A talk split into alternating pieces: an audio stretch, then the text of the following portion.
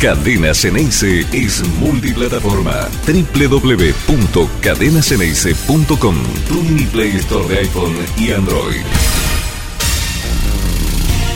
¿Cómo andan? Muy buen mediodía para todos. Aquí en la Argentina, todos nos hemos despertado tempranitos, todos los futboleros, ¿no? Y los que no son futboleros, y en esta época de mundial también se compenetran tanto con este juego, que se hace una especie de gran conjunción colectiva, argentina, eh, muchas veces chauvinista. Bueno, pasa. Esto es el Mundial, esto es la selección argentina, es lo que nos pasa a los argentinos. Y saben que no está mal. Nos despertamos a eso de las 6 de la mañana, 6 y media, 6.40, algunos más retrasados, alguno hasta se habrá pasado de largo, muchos yendo a la panadería, preparando matecito, café con leche, para después del partido arrancar una mañana, creíamos que con felicidad, tranquilos, con un partido por delante que era en los planes de lo más accesible. Claro, Argentina, Arabia Saudita, nadie podía imaginarse que dentro de la lógica que tiene este juego, más allá de que siempre hay cosas que lo hacen diferente a cualquier otro deporte, al fútbol, bueno, en líneas generales se termina dando la lógica en, la inmensa proporción de las oportunidades. Pero cuando a eso de los tres minutos o cuatro, un penal raro, esos penales de bar que a mí no me gustan, no me gustaron nunca, no me van a gustar nunca jamás en la vida. Esto es lo bueno siempre de hablar antes, ¿no?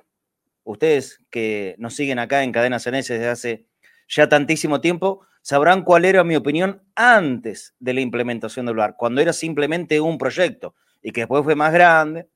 El VAR a mí me parece, me pareció y me parecerá una verdadera porquería que arruina la esencia fundamental de este deporte, que también está incluido el error arbitral. En eso estaba, por lo menos, incluido. Hoy el VAR se transforma en la herramienta tecnológica más impresionante que se haya descubierto para la manipulación de resultados. Y la manipulación no siempre es en contra, ¿eh? ni siquiera tampoco a favor. Una moneda al aire. Manipulación por, creo yo, haber inventado un penal en favor de la Argentina, cuando es una jugada que de ningún modo significa un agarrón que le pare la carrera a Paredes para ir en busca de la pelota. Simplemente Paredes, conociendo esta regla, se tiró por sobre el cuerpo cuando el árabe lo había abrazado y esto visto en cámara lenta, y uno ya sabe, ¿no? Cuando al árbitro lo llaman para ir a revisar el monitor, en el 98% de las oportunidades se termina cobrando lo que quiere el VAR. Y el VAR quiso en ese momento que sea penal para la Argentina, que convirtió Messi eso de los cuatro minutos. Bueno, imagínense que a la tranquilidad con la que uno ya se predisponía para ver este partido, que a los cuatro minutos lo estés ganando 1 a 0, con gol de Messi, todo tenía que ir por el carril de la completa normalidad, ¿no es cierto? Pero al Yarani, al Malki, al Braikan, al Faraj, al Lawasari, al Sheri, al, al Aben, al Amri, al Amburiak, al Ganá, al Haitam, al Hassan, al Nahei, al Abud, al Rubei, al Dawasari, al Kidi, al Mentón. Una piña que nos dejó boleados. A todos. No podemos entender qué pasó, cómo pasó y por qué pasó. Bueno, en realidad sí, siempre hay un análisis que uno saca en el desarrollo del partido y en el posterior. Pero la verdad es que no lo podemos creer. Y sí, probablemente si empezamos a buscar en la historia, hay antecedentes de derrotas fuleras en los mundiales, en los partidos inaugurales. A ver, creo que a la mayoría de nosotros, los que vivimos en aquel tiempo, nos vino muy rápido a la mente ese primer partido del Mundial 90 en Italia. Acordarán, ¿no? La derrota con Camerún. Un equipo africano en aquella oportunidad, un equipo asiático en esta, con ciertas características similares, no iguales, ¿eh? pero ciertas cositas. Argentina nunca le encontró la vuelta, y esa es la verdad. Ni siquiera en el momento más favorable del partido, que fue en el primer tiempo, donde fue un dominador leve, donde nos encontramos con un rival que marcaba de una forma que no estamos acostumbrados en los últimos años, pero sí, y también haciendo reminiscencia de años anteriores, pero bien anteriores, en la historia del fútbol, nos llevó hacia la década del 70, 80 y alguna mínima parte de los 90. Digo, en la forma de marcar que tenía Arabia Saudita. Aquí en la Argentina muchos lo asocian, lo asociamos con em, un estilo muy menotista de jugar a la famosa ley de la chique o el offside, como se llamaba en, en aquel momento. Y sinceramente es una forma hasta temeraria de defenderse. ¿Pero estuvo mal? No, al contrario, estuvo perfecto. Lo elegido por el técnico francés de Arabia Saudita le cortó todos los caminos y lo hizo caer en la trampa una y otra vez, sin cesar. Por supuesto, también contando con la ayuda de esta tecnología que inevitablemente, y esto hago muy fuerte en el concepto, es la articuladora, manipuladora de resultados según le quiera hacer. Porque en el mismo penal yo veía después, en, el final del primer tiempo, un comentario en Twitter de nuestro compañero Pablo Risotto. Y la verdad es que tenía razón. Como se cobró el penal invisible a, a, Paredes en favor de la Argentina, también en el mismo momento que estaba ejecutando Lionel Messi, había un hombro adelantado de Lautaro Martínez. Ese mismo hombro que el VAR entendió que debía encontrar para una de las tantas definiciones de un primer tiempo que en condiciones más o menos normales debió haber terminado 2 o 3 a 0. Tres goles le anularon a la Argentina por la intervención del VAR. Te da, te quita. A favor, en contra. ¿Esto es excusa de lo que pasó? De ninguna manera. Arabia ganó bien. Lo justificó ampliamente en el segundo tiempo, donde lo salió a comer a un equipo que se predispuso a jugar la segunda mitad completamente dormido. Este es el más amplio término futbolero, dormido. Argentina no salió a jugar el segundo tiempo. Y le costó una derrota que, vaya uno a saber cuánto, cuánto, cuánto nos puede llegar a doler. En este mismísimo momento, yo le voy a pedir a los chicos que vayamos poniendo en pantalla resultado y tiempo de juego. México y Polonia. Un partido que nosotros le íbamos a prestar verdaderamente atención porque eran los rivales, son, mejor dicho, los rivales que comparten grupo con la Argentina. Entonces esto de por sí despierta interés. Pero ahora y yo le voy a pedir que, compartamos la pantalla permanentemente, ¿sí? Y también otro pedido a ustedes que nos están mirando y escuchando a través de todas las plataformas de Cadena CNS. Si estás en el canal de YouTube, estás en Facebook, en Periscope, en Twitch o en el modo radio por las aplicaciones y cadenasns.com, te invito a que opines, ¿eh? ¿Qué opines del partido de Argentina? 11 26 81 89 80. ¿Cómo te agarró a vos? ¿Te dejó en shock? Así como todavía permanezco desde tempranito a la mañana, 11 26 81 89 80. Opinemos de fútbol, opinemos de la selección. Yo ya sé que la inmensa mayoría que nos ve y que nos escucha son hinchas de boca, pero estamos en épocas de mundial. Los invito a que se sumen a esto. Vamos a tener la pantalla compartida permanente. México-Polonia, aquí. México-Polonia. 9 minutos, 13, 14, 15 del primer tiempo. Están 0 a 0. ¿Saben qué? A partir de este instante, nosotros tendríamos que hacer una especie de rezo colectivo para esperar que este partido termine de esa manera. 0 a 0. Sin diferencias, sin goles y en empate para que los que sumen más que la Argentina, que ya lo tenemos Arabia Saudita con tres puntos, no se vayan tan lejos y obteniendo un empate en México-Polonia, se supone que con dos triunfos, justamente contra estos dos rivales, contra México y contra Polonia, en los próximos partidos de Argentina, tendríamos la clasificación casi, casi abrochada. Pero claro, uno rápidamente pregunta, eh, ¿será tan lineal? ¿Será simplemente una falsa, falsa actuación el día de hoy? Un equipo que llegaba en los planes de mucha gente como, como candidato importante. Yo también creo, como dijo ayer Scaloni, que son muchas las selecciones que están en condiciones de poder ganar el Mundial. Bueno, Argentina también. Argentina llegaba en esas condiciones. El de hoy fue una trompada. Una trompada que nos deja groggy, una trompada justamente al mentón. Acá, ¿visto? Cuando te mueve la cabeza, te la tira para atrás y, y te cuesta reaccionar. Por lo menos, por lo menos en este momento, todavía estamos tambaleando pero tenemos que tratar de buscarle la explicación entre todos, ¿no? Y por eso los invito. 11 26 81 89 80 más 54 antes, si estás en cualquier lugar del exterior, para opinar de lo que fue esta derrota sorpresiva, dolorosa, no inédita, porque repito, ha pasado y hay un par de antecedentes de esos que quedan marcados a fuego en la historia del seleccionado argentino. Pero el de hoy, el de Arabia Saudita, me parece que nos lo vamos a acordar durante muchos años. Ojalá que sea una anécdota y que en el final del camino nos quede todavía seis partidos por delante por jugar. Pero no está fácil. Y no dependemos ya solamente de lo bueno o malo que puede llegar a ser el seleccionado argentino a partir del próximo sábado, cuando a las 4 de la tarde, horario local aquí en la Argentina, tenga que enfrentar al México del Tata Martino. ¿Qué sé yo? Sinceramente, yo estoy golpeado. Yo estoy sorprendido.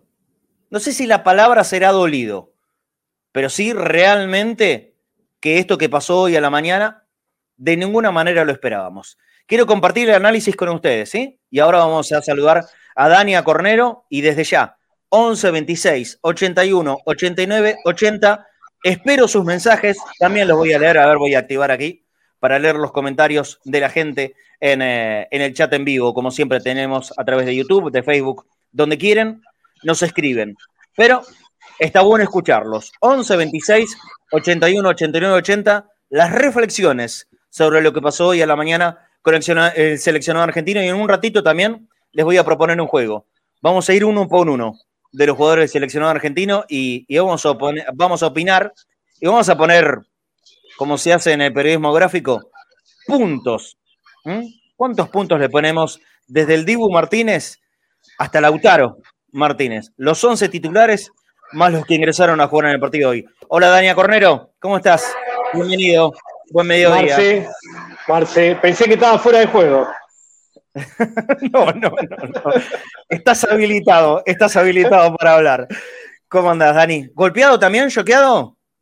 Sí, y más escuchando después las declaraciones, tanto de Messi como de Scaloni, diciendo que sabían que Arabia iba a hacer esto, iba a achicar así, y bueno, si justamente sabías, ¿cómo no practicaste que los volantes y los defensores piquen al vacío? ¿O por qué cayeron de forma tan recurrente, no? Porque Argentina parecía no tener otro plan para romper eso.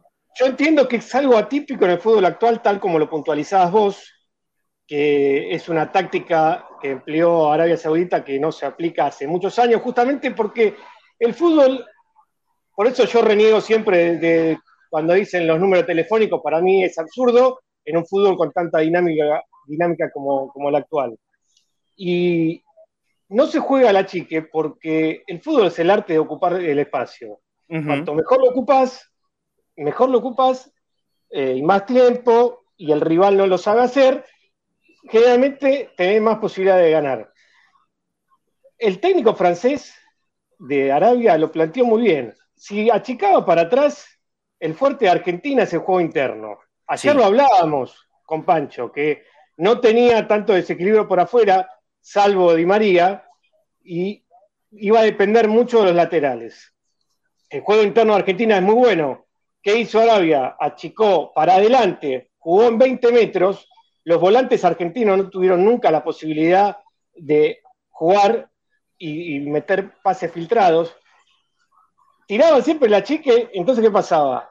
Eh, no tenían espacio y los delanteros tampoco para picar, porque cuando picaban quedaban en offside. En el grupo interno, ¿te acordás que lo pusimos? Tiene que picar alguno. El único que picó una jugada fue el Cuti Romero y quedó casi mano a mano con el arquero. Exactamente. me, parece que esa es una jugada, Dani, que, que vislumbra el camino que tenía que elegir la Argentina. La sorpresa llegaba desde atrás.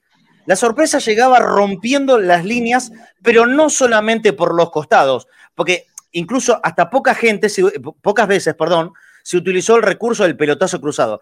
A ver, en las formas como para romper una, una línea que marca así, tan derechito, tan recto, y tan cercano a la mitad de la cancha que es un riesgo, ¿eh? Ojo que yo eso, de, alguna manera, yo lo valoro y lo entiendo por qué lo quiso hacer el técnico de, lo hace Pero Argentina, perdón, Argentina, muy pero muy pocas veces utilizó el recurso de yo te pico por un costado y te le tiro el pelotazo cruzado desde el otro. Muy pocas veces. Y eso me sorprendió. ¿eh? Porque la verdad que es bastante básico. Una diagonal, una diagonal. Una diagonal. Bueno, y el Cuti Romero, en esa que vos marcás, que sale desde atrás, es cuando le marca el camino al resto del equipo. Y casi termina haciendo el gol. Pero fue solamente una vez. Por eso, y decir, y con lanzadores como tiene Argentina, porque vos decís un equipo limitado, eh, lo mejor que tiene Argentina es jugadores de buen pie que tienen pegada, y no uno, tiene varios. Por eso es raro.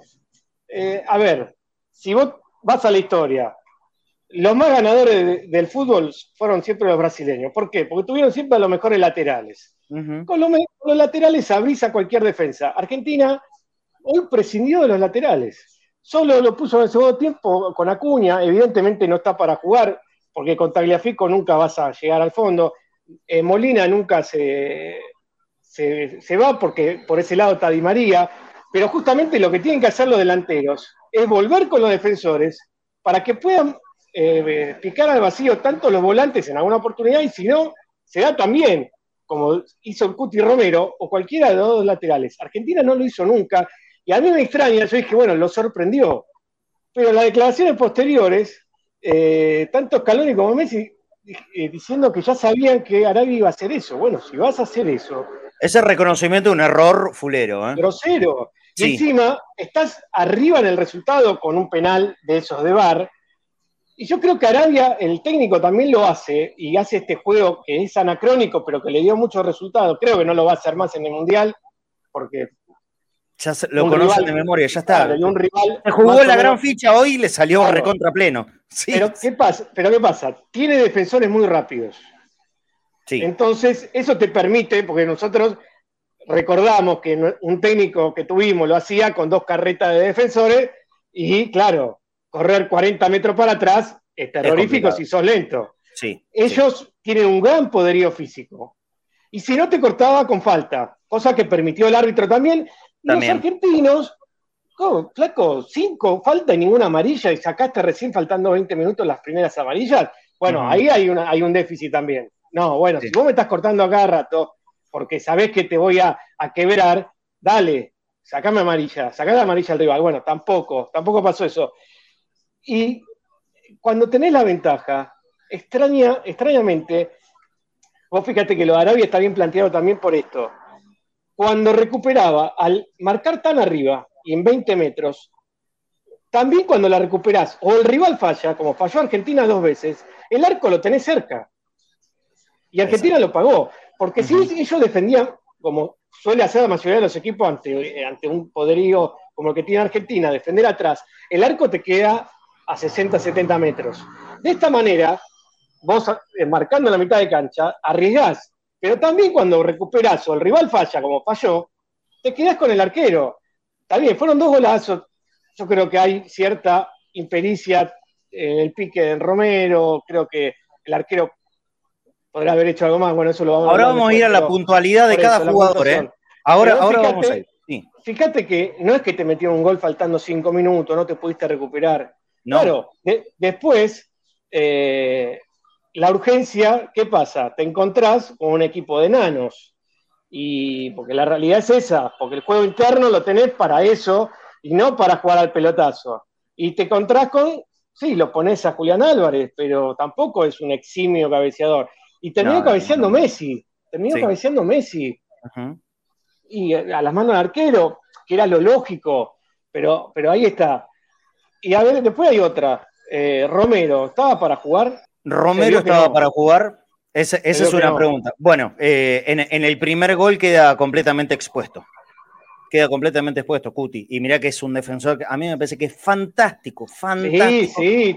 De, lo mejor de los últimos 25 años en Argentina. Lo dije, creo que el viernes. Eh, pero, pero, se dio claramente un déficit. Cuando da ventajas físicas, cuando da ventajas físicas, hoy el fútbol es todo físico. Lo hablamos siempre en el fútbol local. Sí. No se pueden dar ventajas físicas en el fútbol. Primero, los árabes físicamente son superiores a los argentinos. Y lo, hicieron notar, ¿eh? Y, obviamente, obviamente que fuimos al terreno de ellos. Fuimos al terreno de ellos y ahí nos iban a superar. Era lógico que no, nos iban a superar. Y nos superaron. El gran error es no tener un plan alternativo para eso. Entonces vos no podés prescindir de un jugador como Lisandro Martínez si Romero no está para jugar. Bueno. Es un error grosero. Es grosero. para mí es grosero. Y creo que por ese motivo lo cuidó Acuña, se lo terminó extrañando mucho. me refiero al huevo Acuña porque no estaba a pleno, pero tal vez había otros jugadores. Me pregunto si Paredes también estaba bien físicamente. Leandro. Si lo saca, si lo saca porque no estaba. Bueno, eh, entonces ya son demasiados los jugadores tocados. Obviamente no nos podemos quedar al margen en la pregunta. Messi. ¿Messi está para jugar? ¿Messi está físicamente para jugar o esa foto que surgió del tubillo se lo vio rengueando sobre el final de partido? Y yo acá no quiero tirar excusa ni, ni mucho menos. Messi no hizo un buen partido. Como no hizo un buen partido ninguno, creo, en la Argentina. Eh, a, mí, a mí me gustó mucho el primer tiempo de Lautaro Martínez. A mí, ¿eh? Me, parece que Lautaro es, un delantero eh, buenísimo y, y, si no existiera este bar eh, que busca micro hormigas, ya, microorganismos, ya busca el bar, eh, eh, hoy estaríamos hablando de lo fabuloso definidor que es Lautaro Martínez de una goleada argentina ya desde el primer tiempo. Pero bueno, por eso también tienen ganas, ¿eh? Tienen ganas de encontrar el hombre adelantado. Si no tuvieran ganas, a mí, yo, el, perdón, yo el versito de, yo el versito del offside automático no me lo, no me lo morfo, ¿eh? quiero avisarlo. Yo no me lo morfo. Te, te buscan y encuentran lo que tienen ganas. Lo que tienen ganas aparte, Marce, nunca se ve eh, la imagen, sí se ve eso. Y la pelota cuando parte, porque te muestran, te muestran. Y, vos qué sabes si es el, cuadro justo. Lo mismo pasó el otro día con Ecuador. Sí, un frame de diferencia son dos metros. Lo mismo pasó el otro día con Ecuador, a favor y en contra, porque yo creo que el gol que le validan a Valencia, a Eder Valencia, el que hace de cabeza, yo a ver, al, ojo humano, yo veo la rodilla del, ecuatoriano adelantada. Y ahí el bar lo dejó continuar. En cambio, en la primera se la habían anulado. Pues a veces, a, mí me resulta una herramienta de manipulación de resultado de gol. En este momento tengo ganas de, anulártelo, lo encuentro. Si busco, lo encuentro. ¿eh? A menos que sea un gol de, la mitad de la cancha. Pero si, si no, algo te pueden encontrar y no es excusa, ¿eh? repito, Argentina perdió bien, no, hay nada que decir del arbitraje en cuanto al resultado. Argentina perdió bien porque jugó mal, por eso perdió Argentina, no por el VAR. Pero mi, crítica con el VAR es mucho más, mucho más amplia que el resultado de este partido de hoy. ¿eh?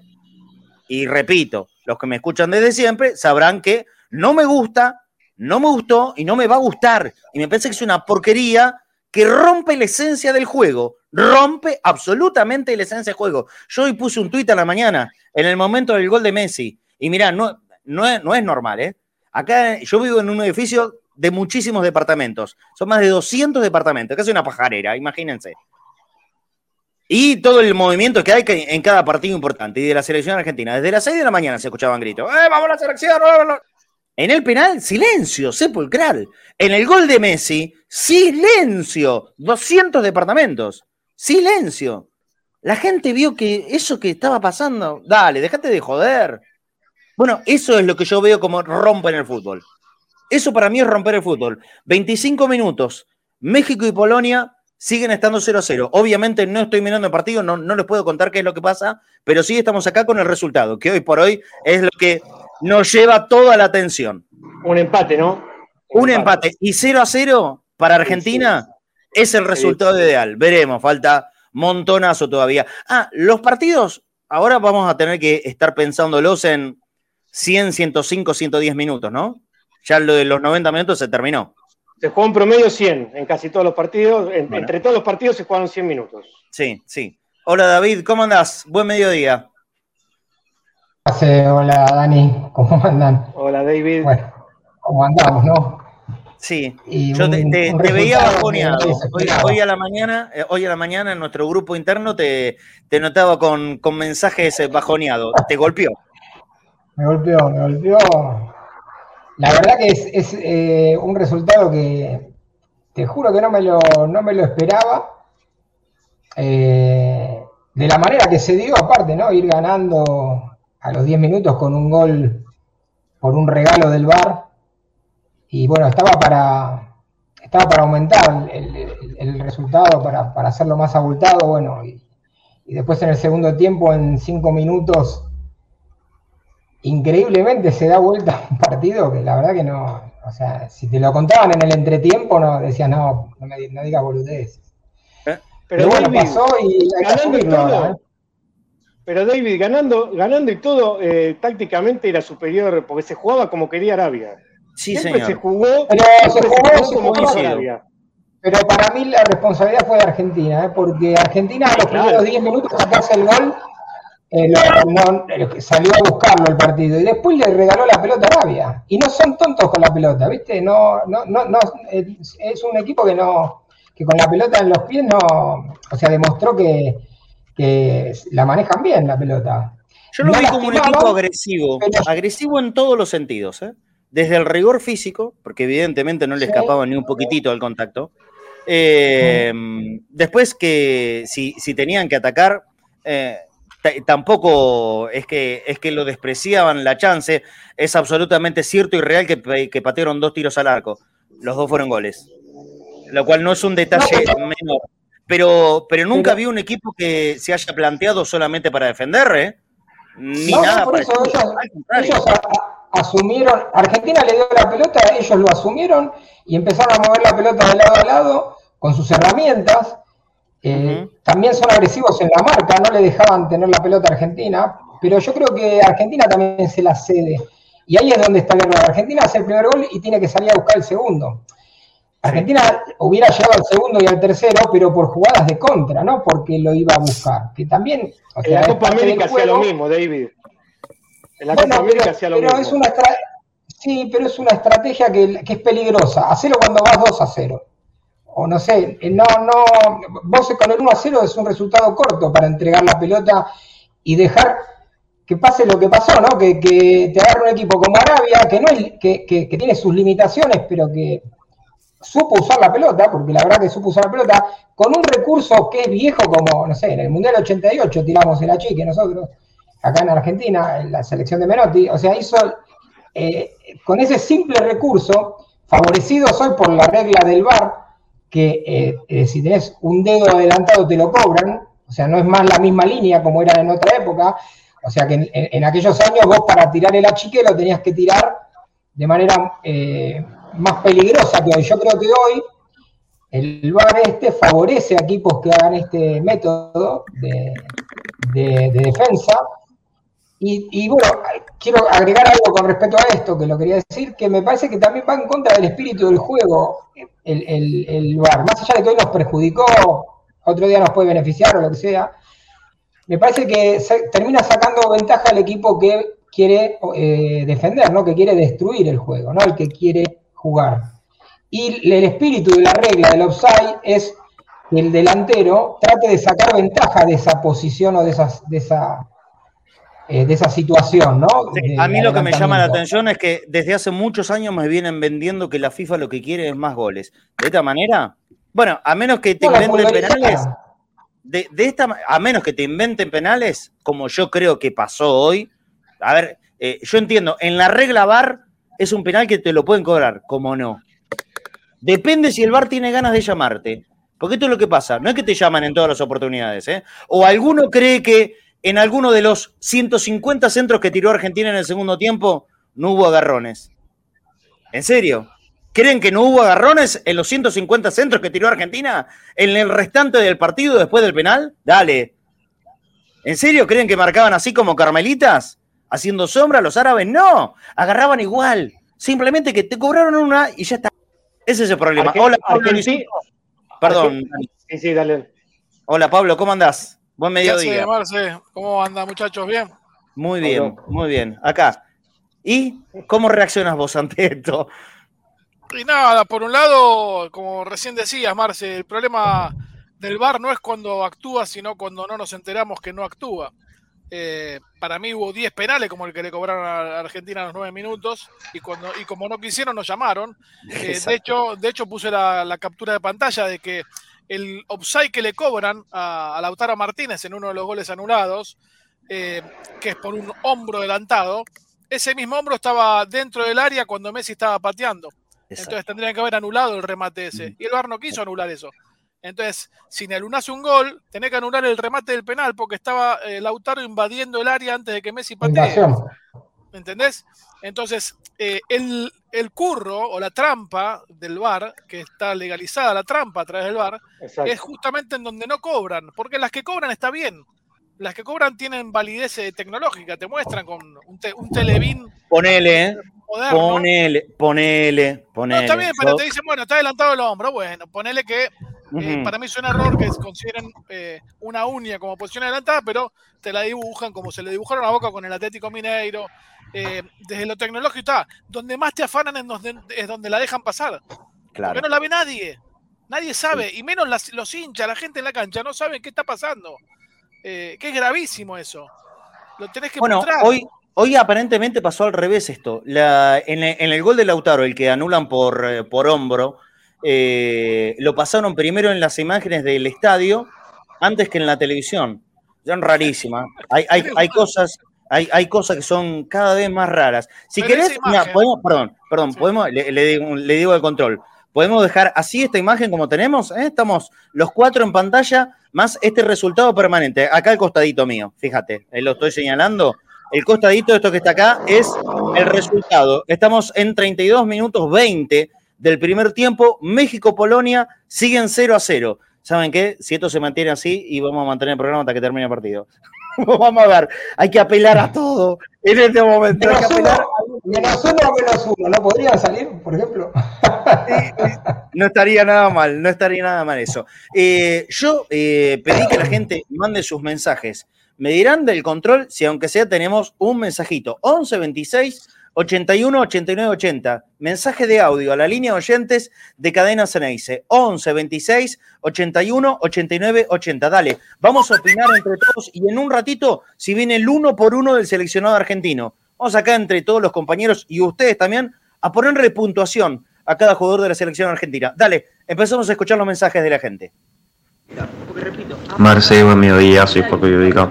Eh, mira, yo quería decir algo que no, sé por qué nadie habla al respecto. El, el, offside que colan del hombro de Autaro, el primer gol de él, eh, eso no fue offside, porque ese hombre árabe, el futbolista árabe que usan como referencia, no es el último hombre. El último hombre era otro, el lateral, me parece, que estaba de otro lado, que estaba más atrás y que lo dejaba completamente habilitado Lautaro.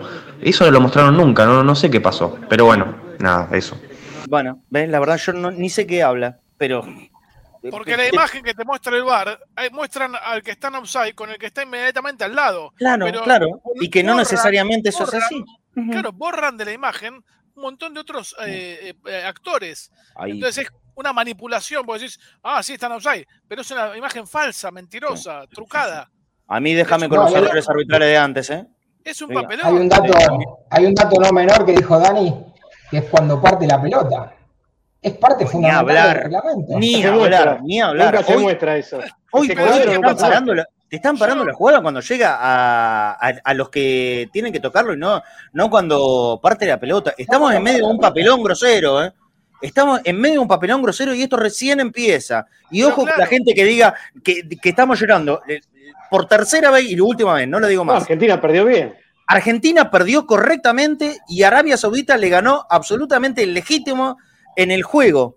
No hay discusión de resultado, pero no puedo yo mantenerme al margen de algo que está manipulando resultados. Está manipulando resultados, no solamente en Argentina, esto es una cuestión en el mundo. Nos quejamos con Boca, nos quejamos en el ámbito local, nos quejamos en el ámbito con Mebol. Es grave, muchachos. Están arruinando un deporte que era perfectamente imperfecto es, así era el fútbol, perfectamente imperfecto, con el error incluido. Pero llegaron los, eh, los puristas. No, de la mano de la tecnología va a empezar a haber justicia en el fútbol. ¡Minga! ¡Minga va a haber justicia! Se multiplican las injusticias, los casos sobran por todos lados. Pero bueno, sí, Pablo, dale. Se, legalizan las injusticias. Es peor, es peor, porque antes vos decís, uh, este árbitro está comprado. Ahora, legalizás el robo. está legalizado el robo y la manipulación. A Ecuador lo afanaron. Y lamentablemente, porque todos somos hinchas, en el ámbito local, cuando lo roban a, cuando lo roban a Boca, el resto se mata de risa, cuando lo roban a River lo mismo, y nadie se enfoca en que el problema es en, general. O sea, cuando lo roban a Argentina se enojan todos. Claro. Cuando lo roban a Ecuador también, porque lo afanaron a Ecuador contra Qatar. Decir que ganó igual, pero lo afanaron. Bueno, el, primer, tiempo era para un 4 a 0, entonces es un, es un resultado relativo, porque después es cierto que Arabia reacciona. Para mí, que eso seguramente lo dijeron antes, pero te lo resumo: para mí, Arabia le ganó con receta a Argentina, con el achique de Menotti, con nueve jugadores titulares que juegan en un equipo de Ramón Díaz, o sea, 100% argentino. Nueve jugadores de Arabia titulares eh, eh, son dirigidos por Ramón Díaz. Me deprime eh, mucho este dato. Y con muchas mañas, ¿eh? Muchas mañas. Mucha maña, 100%. 100% argentino en la receta argentina contra un equipo que lamentablemente por decisión de la dirigencia argentina no jugó contra nadie fuera de los ámbitos de Copa América, que obviamente ganó espectacularmente en el Maracaná y está fuera de discusión. No jugó contra nadie de los que se clasificaron al Mundial, ninguna potencia, no hubo manera de medir fuerza por las dudas, para que nadie pierda. Entonces, en 36 partidos invicto, Argentina nunca estuvo en desventaja. Entonces, ¿cómo sabes cómo reaccionan estos chicos cuando van perdiendo? Reaccionan como reaccionaron hoy. Lo que hoy pasa reaccionaron es que mal. ¿eh? League es difícil también, porque los europeos no te no, no quieren jugar, porque tienen ya competencia. Esto, esto también es muy real. Es complejo, es complejo. esto, esto, es muy real. Pero esto de a ver cuál fue la reacción en la, desventaja, creo que eso es lo que más me preocupó a Argentina. Más que los problemas individuales o colectivos. Eh, la, la reacción, yo no sé si llamarlo tibia la falta de reacción. En las desventajas, todos los, todos los muchachos se nublaron, se nublaron, se nublaron y no, pudieron salir nunca de esa nube. Perdón, corté los mensajes. Dale, metele la tanda completa. Dale. Hola, buenas tardes. Marce, Dani, David, Pablo, conectados a mediodía. Habla también de Casanova. Bueno, abatido por la derrota que nos propinó los árabes, sobre todo porque uno jugó en el segundo tiempo, nos supo anular el circuito de juego. Y quiero decir que me parece una idiotez eh, que un hincha con un hincha de River, con un jugador del equipo rival de sus amos que juegan con la camiseta argentina, lo critique con saña. Nada, loco. Me pónganse la pila con eso. Les mando un fuerte abrazo. Chao. Acá no pasó, ¿eh? Hola, cadena. Dale, dale. ¿Cómo andan? Santiago de Coblan. Eh, creo que fue la selección más parecida a Boca que vi por momentos cuando estaban todos replegados los árabes, vi el 4-2-4 y los pelotazos. Y después el partido me hizo acordar mucho a Boca Independiente del Valle, cómo, cómo desaprovechamos una ventaja a favor. Pero bueno, vamos a Argentina, vamos selección y con huevo, con huevo y lo que, que no queda otra que Marce, ¿eh? ¿cómo estás? Dani, Diego y los demás. Abrazo grande acá, Gustavo Díaz de Albert Mendoza. Yo creo que Scaloni cometió errores como los cambios que no funcionaron en el segundo tiempo. Creo que hubo un poco de sobrar el partido, de tratar de dormirlo de la manera de Argentina y creo que por ahí se le escapó el tiro por la culata a Scaloni. Los cambios no surtieron efecto y bueno, esperemos que para el próximo partido plantee, tenga un mejor planteo Scaloni y que se puede lograr y se puede revertir. Abrazo. Abrazo grande. Hola Marcelo, ahí a la mesa todos saludos. Eh, lo que pienso, sí, que no me esperaba este resultado jamás. Esperaba un triunfo de Argentina. Triste no estoy. Por ahí desilusionada o decepcionada, desilusionada, no sé exactamente la palabra. Y pero todavía tengo esperanzas. Así que aguante Argentina. Beso Silvia. Hola, Adrián Laviano de Tucumán. A la trampa del bar, el fútbol tiene respuesta. Caímos 10 veces en offside. Ni una sola diagonal y ni una sola pared para que el lateral pase. A eso tenemos, es más preocupante. porque sabemos que la trampa está. La FIFA oficializó la trampa con el bar. Pero desde el fútbol la respuesta está. Y eso es lo que no hicimos hoy. No tirar una sola diagonal para evitar esto. Toda la razón, amigo Tucumán. Una ingenuidad táctica. Sí. Pero lo hacemos nosotros, lo hacemos nosotros jugando al fútbol entre nosotros y te das cuenta cómo contrarrestarlo. A mí eso en el primer tiempo mucho me llamó la atención, ¿eh? Mucho. Mira, yo el primer tiempo lo, vi en, la cama con, eh, mi, pareja, con mi mujer, eh, y le trataba de explicar esto. Pero la pucha, ¿cómo puede ser que.? Y, por eso me llamó la atención que el único que se apioló ¿eh? fue el Cuti Romero. El que marcó el camino fue el Cuti Romero en una sola oportunidad. ¿Cómo puede ser que el resto de los muchachos esto, es sencillo, sinceramente, eh, trasladándolo a, ámbitos escolares, es de, primero inferior, como se decía antes, es de, lo primario que te enseñan. Y jugadores de esta calidad como tremenda como la que tiene el seleccionado argentino, ninguno supo sacar el recurso desde adentro. Porque yo. Pero aparte, Marce. Esto, Dani, yo no necesito que Scaloni lo marque. ¿eh? No, pero las declaraciones posteriores son peores, porque si te dicen que ya lo sabían, porque vos decís, bueno, me sorprendió. La verdad que nunca lo había hecho en los partidos anteriores Arabia, que lo haya hecho contra nosotros. No, te dice, no, sabíamos que nos iban a apretar en mitad de cancha y que iban a, tirar el... Pero entonces no lo practicaste, que, que, los, que los delanteros bajen con los, eh, suban con los defensores y piquen los volantes o, los laterales. Pero Yo me niego a creer que no se haya practicado. Son, y, pero no, lo intentaron nunca tampoco. no lo intentaron nunca. No, no. Y tampoco no, tenés los intérpretes, porque Tagliafico no hace eso y sí lo hace Acuña. No, bueno, pero Acuña no juega, Acuña no juega porque está tocado. Acuña no, no, no, no, está jugando Pero lo metes en el segundo tiempo, cuando tenés que echar, echar todo. Pero porque Tagliafico claramente no le dio ninguna solución. A mí me sorprendió, sinceramente, algún relato. Eh, che, qué bien Tagliafico. Ah, la pucha. ¿Qué cosa vieron que yo no vi? Me pregunté en ese momento. ¿Tagliafico bien? Para mí. Pero bueno, cada uno ve el, partido ¿eh? tiene opinión que, quiere. Sigue habiendo mensajitos al 11 26 89 89 80. Me encanta que la gente se vaya enganchando. Hay mucho mensaje. Para, voy a leer un poquito. Voy a leer un poquito porque la verdad hay, que darle un poco de atención a la gente que está también en, el chat en vivo. Mateo Baldo desde Panamá. Eh, como siempre en sintonía de cadena, aguante Boca la selección. Triste partido hoy. Y pues se pregunta uno si dejó jugadores que debieron o simplemente es lo que hay. Eh, no, bueno, no, hay mucho más que esto. Fue lo físico el problema, dice Cristian Papola. Eh, Pedro Flores, eh, yo le tengo mucha confianza, llegaron dos veces e hicieron dos goles. Bueno, eso es para preocuparse también. no es para matar a la selección, todavía no estamos afuera. No, por supuesto, nadie acá está matando, simplemente estamos marcando errores. No podemos venir a decir acá, está todo lindo, no pasa nada, dale, damos arriba. No, eh, es que no estamos diciendo que no sirven o que. No, no, de ninguna manera. Actualmente este partido. Lo que pasa, lo que pasa es que hay, hay, ciertos signos o ciertos indicios que, que, dejó el partido que son muy preocupantes, porque las figuras de este equipo, por lo menos en la Copa América que se ganó, era, estaba Paredes, que era figura. Hoy Paredes, la verdad, muy desdibujado, no jugó bien. No sé si está bien físicamente tampoco, se lo vio raro a Paredes. Eh, de Paul era, era uno de los pilares del equipo, tampoco jugó bien, mal con la pelota, no, no fue el de Paul que nosotros conocemos en la selección. No. Romero que era clave, ¿eh? hoy hubiese sido clave de Paul. Pregunto, pregunto, porque creo que Silvio Gea fue que dijo que hubo tal vez algún rasgo de subestimación, y esto yo lo escuché mucho en la calle. Ah, Argentina, Argentina subestimó al rival.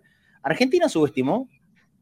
¿O, ¿O son todos errores que cuando hay errores nosotros decimos, no, lo que pasa es que están en el partido. Argentina para mí se equivoca cuando mete el primer gol y, trata de regular el partido pensando en lo que sigue de la competencia para mí. yo quiero marcar. Vos tenés, que, vos tenés que, concentrarte en el partido que estás jugando y salir a buscar el segundo. No, como, nombraste recién a De Paul, como nombraste recién a De Paul, yo sí, hay ciertas cositas de De Paul que lo noté canchero.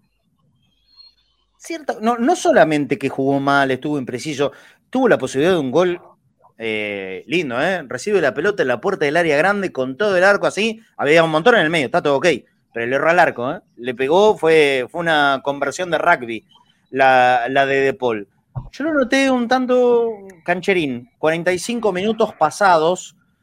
Se juegan dos minutos de adición. 0-0-0 México-Polonia.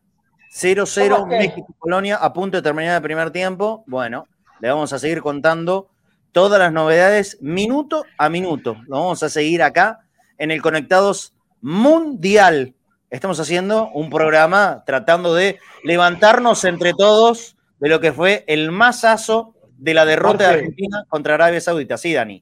Ayer Pancho lo puntualizó, que nosotros le preguntábamos, ¿te acordás de cómo iba a jugar Arabia?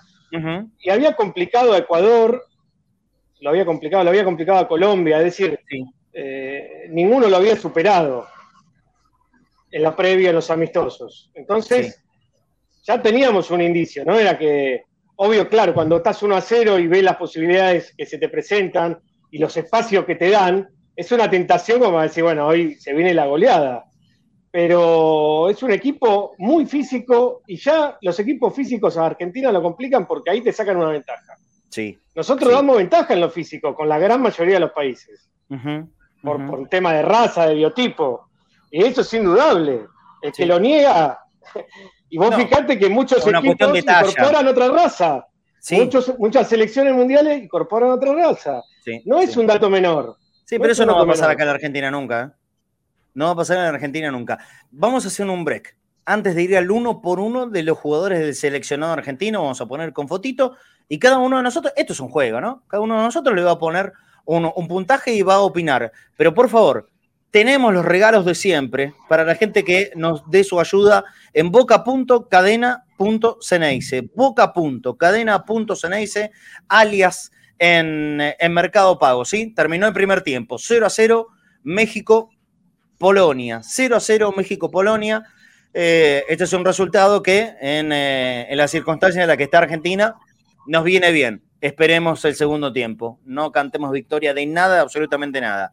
Vuelvo al tema anterior. Boca.cadena.ceneice, alias de Mercado Pago. Yo les pido, por favor, eh, seguimos necesitando de verdad la ayuda. No nos movemos de 8 hace ya 15 días. 8 aportantes, los últimos que fue para el último partido de Boca, ¿eh? los últimos programas de aquella semana que fue posterior a, la caída contra Racing en, eh, en, la Copa de Campeones. Bueno, la que termina perdiendo Boca en San Luis boca.cadena.ceneice. Tenemos muchos regalos, entre ellos la Copa del Mundo. Tenemos el vedito para mostrarle a la gente de lo que vamos a regalar en este Conectados Mundial. Boca.cadena.ceneice, alias de Mercado Pago y también, por supuesto, a través de PayPal para la gente que está en el exterior y quiera ayudarnos aquí en este trabajo que hacemos todos los días del año en Cadena Ceneice. La mayoría hablando de Boca, pero en esta época de Mundial haciendo una excepción a la regla, hablando de lo que está pasando en este momento en Qatar. La Copa del Mundo, esa ahí, en tamaño, en peso, en forma original, es la que te vamos a regalar, una réplica de la Copa del Mundo muy linda. ¿Mm? Eso va a ser el regalo principal de este tiempo de Conectados Mundial. Para poder participar, déjanos tu ayuda, déjanos tu aporte es para el trabajo, se entiende, no es para un chicle, ¿no? Es para poder sostener el laburo. Boca.cadena.ceneice. Aparte, por supuesto, seguimos con los regalos de la gorrita de Cadena Ceneice, más agregarle gorritas del seleccionado argentino, un par de hojotas de baunza y alguna otra cuestión que llegue a ir surgiendo en estos días que tenga que ver o con Boca o con la selección argentina. Lo necesitamos. Boca.cadena.ceneice y esa Copa del Mundo que está tan linda y que ya seguramente para la próxima semana, sí, está linda de verdad, ¿eh? Para la próxima semana, si Dios quiere, la voy a tener acá en, casa para poder mostrársela a, ustedes. Si, si, todo va como, como uno lo tiene pensado, hasta va a haber cambio de escenario y todo para, para el año que viene, ¿eh? para la temporada que viene, no en, estos tiempos de, de mundial. Em, igual después del 1-2, algo tiene que cambiar de lugar. ¿eh? sí, ¿no? Algo hay que hacer. Marce, hay declaración de Kempes. De Mario Alberto Kemp. Pará, a ver. ¿Da con el látigo? Como sea, un poquito. Me, un poquito. Me lo imaginé. A ver, dale. Dale. Se mutió Dani. ¿Qué pasó? A ver. Estaba el perro azul. Ah, no, no, bueno, no importa. No importa. Dale, ¿qué, qué dijo Kempes? Ya te digo, para que lo tengo acá. Eh, en realidad pegó palo porque, bueno, evidentemente él dice que. Acá un momento que lo tengo por acá. Pero tranquilo, dale, dale, dale nomás. Los partidos nunca se ganan antes de jugarlos. Yo creo que Argentina sobró un poquito al rival. Muy cancheritos en algún momento y lo pagó. Ahora hay que ponerse otra vez el mameluco de laburo, olvidarse de que son las figuras y los elegidos por todos como candidatos a ganar el campeonato del mundo y empezar de cero. Ya se han dado cuenta que por no jugar con selecciones potentes de Europa, porque tampoco se podía, pasan estas cosas. Bueno, bueno, pero va bastante en sintonía de lo que venimos hablando nosotros también, ¿eh? Sí, sí, sí, sí. No lo veo que derrapó como un San Filipo alguna vez. No, no, no, no. Igual yo, no lo quiero adjudicar solamente al subestimó el partido. Yo no creo que fueron cancheritos. Jugó mal. El rival. lo superó el rival, pero el rival lo supera porque Argentina juega mal. Si no, en ninguna condición normal, Argentina puede ser superado por Arabia. Y aparte te plantea algo que ningún rival de Sudamérica te lo va a hacer. Lo que hizo hoy Arabia no te lo hace ninguno. No. Entonces también te sorprende eso. Y cuando juegas con selecciones menores de Europa, que juegan atrás, a achicar para atrás, nunca achicar para adelante. Yo creo que contra, sí, contra Polonia y México va a ser completamente distinto los partidos porque te lo van a plantear de otra manera. En el terreno que en Argentina a lo mejor se mueve distinto y sabe resolver ante situaciones similares. Hoy se dio una situación, creo que no se le va a dar nunca en el Mundial. No creo que ningún otro equipo haga lo que hizo hoy Arabia. Sería una locura. No, no, ¿sabes qué? Eh, sobre todo, eh, algo para los que no son hinchas de boca, que tal vez alguno ve el programa. Eh, Arabia jugó como le juegan los equipos a boca. para Arabia hoy fue la final del mundo. Ah, ni hablar. es, posible, es posible que pierda 5 a 0 con México y 5 a 0 con Polonia. ¿Está? Sí.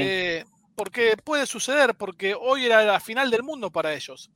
Entonces, em, lo que sí es difícil es, eh, como a veces eh, cuestionamos a Boca, de que una selección con mega figuras o con las mejores, eh, los mejores intérpretes del fútbol argentino no encuentre alternativas para vulnerar ese planteo, porque era obvio que iban a, tratar de, buscar la manera de, cortar los circuitos de juego del equipo. Y lo que a mí me parece que faltó rebeldía. Yo no sé si es un tema físico o, o falta de tiempo de trabajo juntos, porque la verdad que es, el mundial donde menos tiempo hubo entre el corte de las ligas y el inicio pero se conocen, Pablo. Eh, no, no, está bien, pero por eso. Pero este a eso, que es un tema físico, porque recordemos que eh, hace unos días, y yo creo que se barnizó bastante el tema y se blindó bastante, pero a Scaloni no le gustó nada que le mientan en la cara diciéndole que estaban bien cuando estaban, eh, no estaban al 100. ¿sí? Y si limpió solamente a dos, es por un tema de respeto y de trayectorias. Porque para mí el Papu Gómez eh, no venía jugando en Sevilla, no sé qué hace en Qatar. Pero bueno, forma parte del grupo, debe cebar buenos mates, entonces es válido, ¿está? Eh, pero la realidad es que en ese contexto se le suma todo lo que debe haber pasado hoy en el vestuario. ¿Está bien? Porque una derrota así eh, ya empieza a jugar en la parte anímica. Y si fue un problema que el rival hoy juegue en un modo argentino, como fue, como decíamos, el achique de Menotti, y todo lo que debe haber parlado eh, Ramón Díaz, qué peor rival que un equipo dirigido por Martino que conoce a la mitad del plantel. Mm, mm. yo, yo siempre creo que los, rivales mexicanos para cualquier equipo argentino son peligrosos. Por una cuestión de la forma que tienen los mexicanos y que por ahí no, no les pesa tanto el compromiso, eh, el mexicano vive el, fútbol de una manera muy distinta a nosotros. No sé con las selecciones, ¿eh? por ahí con las selecciones es distinto. Que ahí sí son mucho más pasionales que lo que somos nosotros, por ejemplo, con, los equipos. Nosotros con Boca, algunos con, River, etcétera, etcétera. Los mexicanos sí, al ser muy nacionalistas, viven mucho la selección. Eh, ahora, si le preguntás hoy, creo, a un mexicano, ellos no le tienen fe a su equipo. Pero lo que pasa es que la derrota de Argentina Cambia los papeles de todo. Total. Cambia los papeles de absolutamente todo. Vamos a escuchar una nueva tandita de mensajes. ¿te parece? Dale, dale, Pablo. No, no, una chiquita con respecto a lo que te decía, la final del mundo. A tal punto, eh, Arabia interpretó esto como la final del mundo, que el rey de Arabia acaba de anunciar que mañana es feriado, nacional. ¿En, serio? Sí, ¿entendés? O sea, ¿entendés la, locura? Sí, claro. ¿Qué funciona? Porque el fútbol y la pasión es esto. Eh, y para estos pibes que le ganaron a Argentina de Messi en un mundial, no se lo olvidan más. Eh, y obviamente mañana es una fiesta. Y eh, probablemente tengan, tengan la vida asegurada por el resto de sus días. Y olvídate, no, importa cómo salen, cómo salen contra México y Colombia. Ya está. ¿Y se imaginan las apuestas? ¿El que apostó? Hoy escuchaba que pagaba 10, 18 a 1 Arabia Saudita. claro. 18. Era la mayor diferencia en, esta primera ronda mundialista. la de Argentina contra Arabia. Claro, nadie podía, pero ni en el peor de los sueños, les confieso algo, se los confieso y se los juro que es real. Ayer se levantó de la siesta, eh, ayer fue feriado, llovía, estaba horrible, se levantó de la siesta, mi pareja me dice, soñé algo feo. ¿Qué? Que perdíamos. Digo, déjate de joder. Déjate de joder. Llegamos a perder con Arabia Saudita, nos tenemos que ir todos del país. ¿Qué querés que te diga? Eh, ¿Viste cuando dicen las brujas? Bueno, eh, y no amplío. ahí, lo dejo. Ahí lo dejo. Eh, vamos a una nueva tandita de mensajes y después vamos a tener que hacer una, tanda comercial de verdad. Cuando volvamos de la tanda comercial, nos metemos en el uno a uno del seleccionado argentino. Dale con los mensajes ahora. Hola Marce, Mariano de Tablada. Qué raro esto de no tener que hablar de boca. Perdimos con un equipo, Marce, que juega a la chique que se jugaba hace 50 años atrás. La verdad que jugó mal. Ahora, eh, no era un partido para poner a Dybala. ¿Para qué fue Dybala? Hola, Marce, habla Diego de Flores. Está tocado. sí, pero también está tocado, eso es, lo, eso es lo peor. Dale, dale con el mensaje. No coincido, creo que Argentina mereció ganar por situaciones, tenencia, etcétera, de gol y dominio, este, al margen del VAR. Coincido con vos que se equivocó hoy, este, no, no, no me parece bien este VAR que inventar el nuevo automático. Un abrazo, aguante Argentina y aguante Boca y aguante Cadena Ceneice. Abrazo amigo. Muy buenas tardes, Cadena Ceneice. Soy William Montivero de Puerto Tirol Chaco. Bueno, queda dos partidos con la frente en alto. Vamos a ganar. Lo que vi solamente fue el cuerpo técnico obsesionado con el invito. Creo que están más preocupados en sumar récord que, que ganar a los rivales. Así que bueno, saludos, que anden muy bien. Abrazo. Soy Silvia Ojeda de nuevo. Coincido con el chico que habló que Pensé exactamente lo mismo, que la selección jugó como Boca. La defensa parecía la defensa de Boca. Y después coincidió con Pablo lo que está diciendo ahora, de que Arabia le jugó como le juegan a Boca. El arquero se mató, los jugadores se mataron. Era este el partido que tenían que ganar y lucirse, y lo hicieron a la perfección. Hola muchachos, ¿cómo están? Desde Panamá, saludos, Teobaldo. Acá el partido empezó 5 de la mañana, estoy despierto de las 4 y 8 de la mañana. Eh, yo esperaba un partido cerrado, pero obviamente con Argentina ganando. México, esperemos que empate con Polonia, pero si gana, va a venir a jugarse todo. México, estoy en Panamá, tengo más conocimiento de acá de, de los países cercanos. Para ellos es otra final pierdan o ganen o empaten. Espero que Messi ponga la cara y que los que tienen que poner pongan. Soy Hapsi. Bueno, quiero felicitar por el excelente partido que hizo el equipo de Menotti de 1986. Hizo un excelente partido. Eh, jugó tal cual como se jugaba en 1986, el mismo exactamente. Y bueno, y me pregunto, ¿nadie del cuerpo técnico llamó a Ramón Díaz para preguntarle por estos jugadores? ¿Nadie? Marce, de vuelta. Eh, mandaba el audio para aclarar que no coincido con varios de lo que están diciendo esta comparación chotísima entre Boca y la selección, que la defensa, y que Boca a Boca no lo rompa las pelotas porque Boca salió campeón dos veces en el año. Le ganó a River en el año y salió campeón y seguimos de festejo. El hincha Boca sigue de festejo. Basta de comparar a Boca con la defensa de la selección argentina. Por favor, por favor. Bueno, bueno, bueno. Sigue habiendo mensajes, dale, ¿eh? O hasta ahí llegamos. hasta ahí llegamos, ¿no? Esta tandita, sí, ok. Por momentos, con algún partido de Boca que hemos visto, eh, Arabia apareció, ¿no? Dos goles, dos, dos remates al arco, dos goles. Listo, a cobrar, no importa lo que hizo el rival. Contundencia absoluta. Ahora les quiero preguntar, sobre el arquero. Porque cuando a un arquero le pegan dos veces al arco, las dos son goles, o son dos tremendos golazos que no tienen nada que hacer, o son dos tiros, dos goles. y hay algo para objetar, pero en un ratito, ¿sí? Después de la tanda. Pablo Lisoto estaba preguntando cómo hacía para poder ganarse la Copa del Mundo, la que vamos a regalar y sortear acá en Cadena Ceneice. Nosotros te contamos. Vos que lo, estás mirando, podés hacerlo a través de boca.cadena.ceneice. Y si no, también consultar cuando me pongan el banner en la pantalla, arroba copas mundiales. En Instagram, seguilos, Pablo, arroba copas mundiales. Y si no, comunicate con el teléfono. Más 54, pero vos no necesitas porque estás en la Argentina. 3223 472 7241. Te repito el teléfono, arroba copas mundiales en Instagram y más 54 si estás en exterior, sino 03 223 472 7241 y vas a tener esa réplica hermosa en tamaño, en forma, en peso, como decía Diego Maradona, de la Copa del Mundo. Puede ser tuya cuando quieras, donde quieras, simplemente la tenés que encargar o participar acá en Cadena Ceneice a través de Mercado Pago que te la podés ganar con nosotros. Y aparte nos das una ayuda que realmente lo necesitamos. Boca punto cadena.ceneice, alias de Mercado Pago, o a través de PayPal en este código QR que te estamos poniendo en la pantalla. No te olvides, Pablo, ¿eh? arroba Copas Mundiales en Instagram.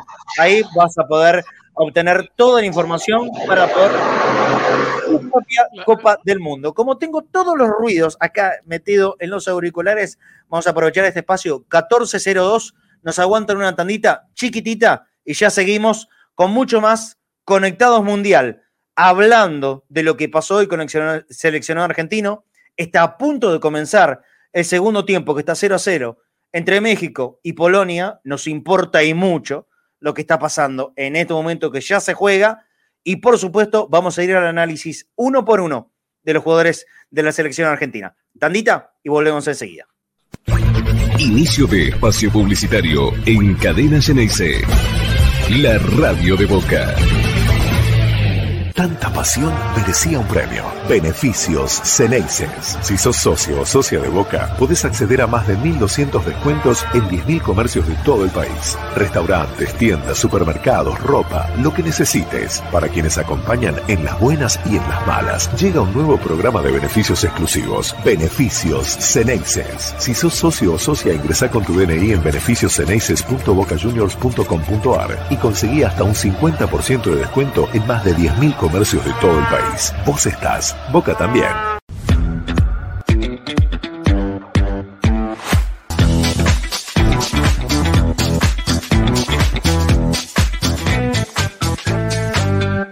Todo Servicio, un broker de seguros con 48 años en el mercado acompañando a nuestros productores y nuestros asegurados. Somos Todo Servicio el mejor broker de seguros de la ciudad. Sabemos de seguros. Las Malvinas celebra su aniversario y premia a sus clientes con espectaculares ofertas e importantes premios. Todo, todo, hasta un 40% de descuento más 30 cuotas fijas. Las Malvinas, 66 años junto a los santiagueños. Helados Italia, calle Cristianía 1723. Helados artesanales, teléfono 4466 1546. Envíos a domicilio, Barrio Atalaya, Isidro Casanova.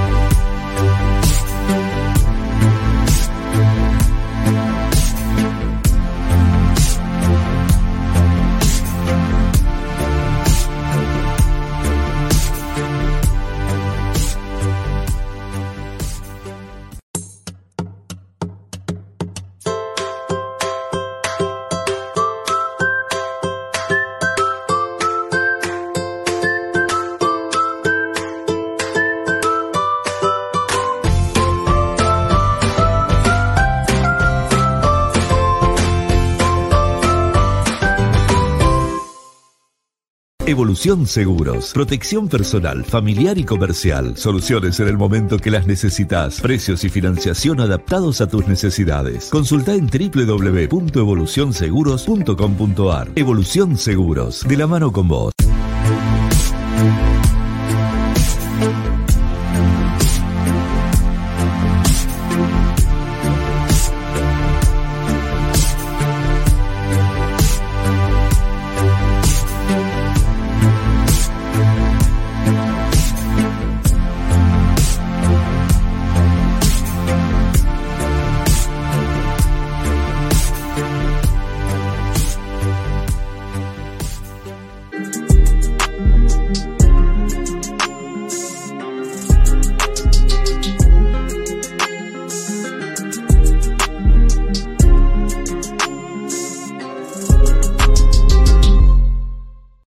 Tiene un plan familiar que nadie más tiene.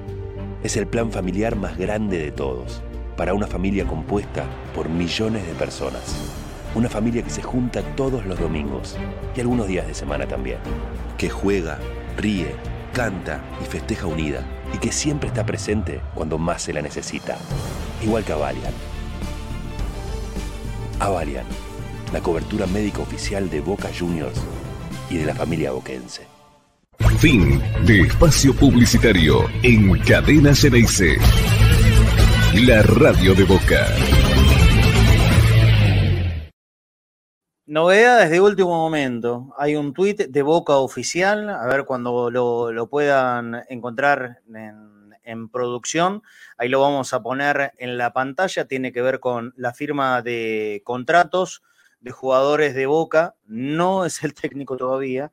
Siguen pasando los días no hay anuncios oficiales, ya vamos a ir a el uno por uno de la selección argentina y vamos entre todos a ponerle los puntos, ¿eh? a poner el puntaje que creemos cada uno de los jugadores de la selección argentina. Cinco minutos del segundo tiempo en Qatar, México, Polonia siguen empatando 0 a 0. Este es un resultado que obviamente deja abierta una posibilidad eh, importante para el seleccionado argentino. Es el resultado que más le convendría en un contexto que ya de por sí no es favorable por haber perdido hoy. Boca Oficial anuncia que el delantero Federico Arnaldo Aguirre y el volante Julián Matías Carrasco, ambos de la categoría 2002, firmaron su primer contrato como profesionales hasta diciembre 2026, junto a Raúl Cassini del Consejo de Fútbol seguimos apostando por nuestro talento joven. Esto es entonces anuncio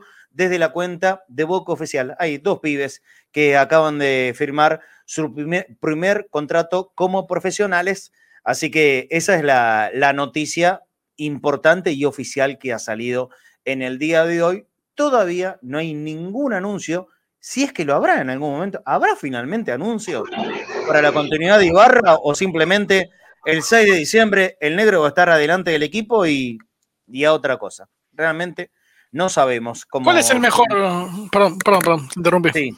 No, no, no. ¿Cuál es el mejor qué? ¿Cuál es el mejor resultado? ¿Para Argentina? Me parece que este es el 0-0. ninguno suma goles.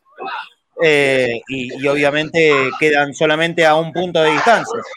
Tanto ganándole a los dos clasificás. Ganándole a los dos clasificás que yo creo que es el objetivo que se tiene que plantear Argentina. Argentina no tiene lugar para una especulación más. Como alguna vez dijiste con Boca, no hay más margen de error. Exactamente. Eso está claro. No, hay especulación posible. Argentina tiene que tratar de ganarle a México y a Polonia para clasificar. Y si no, tenés que rezar y depender, vaya uno a saber de cuántos resultados más. Pero falta un montón, ¿eh? Falta Estaba pensando, que, qué sé yo, ¿viste? Uno, uno piensa y no sabes, tal vez que, que se corte Polonia, ¿viste? Ya está, se va eh, que, quede, el próximo rival en cero. Y lo que pasa es que es Polonia más Arabia Saudita. Y yo con este rendimiento de Arabia, no sé si no rescata algo más. ¿eh? No lo sé. No lo sé. Hay que ver eso. Yo creo lo mejor es 0-0, así como está ahora. Si Arabia se mete en octavo final en un grupo donde está Polonia, México y Argentina. Hoy por hoy, hoy por hoy en el fútbol. Rompe el pro de todo. Y sí, rompe todo. Rompe todo, sí, pero en el fútbol lo que pasa es que ahora con este, con este resultado puede especular aún más, porque le sirve hasta empatar. no hay ninguno que, no opinaba que Arabia era el más flojito de los tres, de los cuatro. Y hasta probablemente del Mundial, junto con Qatar. Sí, sí, pero bueno, así están dadas las cosas. Así que nos, tenemos que adaptar al, nuevo escenario del grupo mundialista de, Argentina. Me, me, dice que hay un par de mensajes más para escuchar. ¿Lo escuchamos primero? Y después sí vamos al uno a uno de la selección argentina. Dale, métele. Marce, Mariano de tablada de vuelta. Entonces quiere decir que es mentira lo que, que Scaloni quiere todos al 100%, eh, si no, no lo llevaba. Porque si él lo llevó a Dybala estando tocado para que no juegue, no sé para qué lo llevó. Y bueno. Pero yo no sé si no jugó por estar tocado Dybala. ¿eh? Eh, yo creo que Dybala es muy suplente de Messi y Messi no sale nunca. bueno, esté roto en 40 pedazos. No, se sabía que Dybala, sí, puede ser, puede ser, pero la realidad es que primero que el, contexto no ayudaba en nada, em, no creo que Dybala tenga la rebeldía suficiente para remontar un 1-2, em, y me parece que Dybala no, no está con un ritmo de competencia como para salir a, la cancha en el escenario de la Dybala en la Roma jugó los últimos dos partidos. sí, pero el último mes, el último mes prácticamente no lo jugó. Y jugó el último partido, creo que 20 minutos, 20, 25 minutos. Estuvo al borde de quedar afuera del Mundial, Dybala. ¿eh? Siempre, siempre igual el que no juega era El Salvador. Sí, no. y hoy, hoy quedó claro que los que entraron no salvaron a nadie. ¿eh? No me refiero a eso. Me refiero que no creo que no haya. Me refiero que para mí no entra por una cuestión. No por una cuestión física para mí lo pone a, a Julián. perdón, revisan posible penal en México-Colombia. ¿Penal para quién sería? ¿Penal para quién? Porque no estoy mirando la pantalla. Sí, estoy viendo al, árbitro yendo a revisar el bar y, ya todos sabemos, ¿no? Cuando van a revisar el bar es porque van a cobrar penal.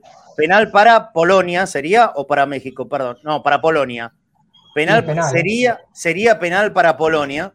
Lo está mirando en el monitor y le cruza el cuerpo y aparte lo pareciera que lo agarra arriba, lo camisetea arriba, ¿no? Pareciera. A ver. Yo creo. Estamos viendo otra cámara. La repetición. Penal, penal. Va directo. Sí, sí, va, por lado, ¿no? el lungo este. Va, yo no sé quién es, ¿eh? Penal. Sí, señor. Penal para Polonia. Y amonestado el número 15 mexicano. Bueno, bueno. Yo, creo que una, victoria, una victoria por la mínima de Polonia no nos viene mal, ¿eh? No, la verdad, ya está altura porque estamos haciendo mil especulaciones. No, no, porque lo, mejor es un empate 0 a 0. No, pero escucha, Marce, mirá, si, si, yo le iba a decir antes, si el empate 0 a 0 hace que Argentina quede última en el grupo. México no va a salir igual a jugar sin puntos que teniendo un punto contra Argentina. No sé si me explico. Va a tener obligación México contra Argentina. Igual, igual si termina, si entra el gol y gana Polonia, el sábado el que pierde queda fuera.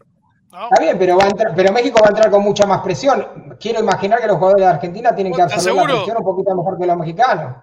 Bueno, me quiero imaginar para Mí no.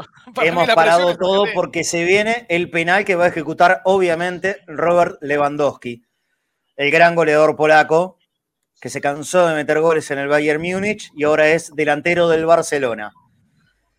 Parado frente al arquero mexicano. Qué manera de sufrir. Yo no puedo creer que tengamos tanta tensión por este partido cuando tendríamos que estar tranquilos, ¿no? Ah, mirá lo que le pasa a México.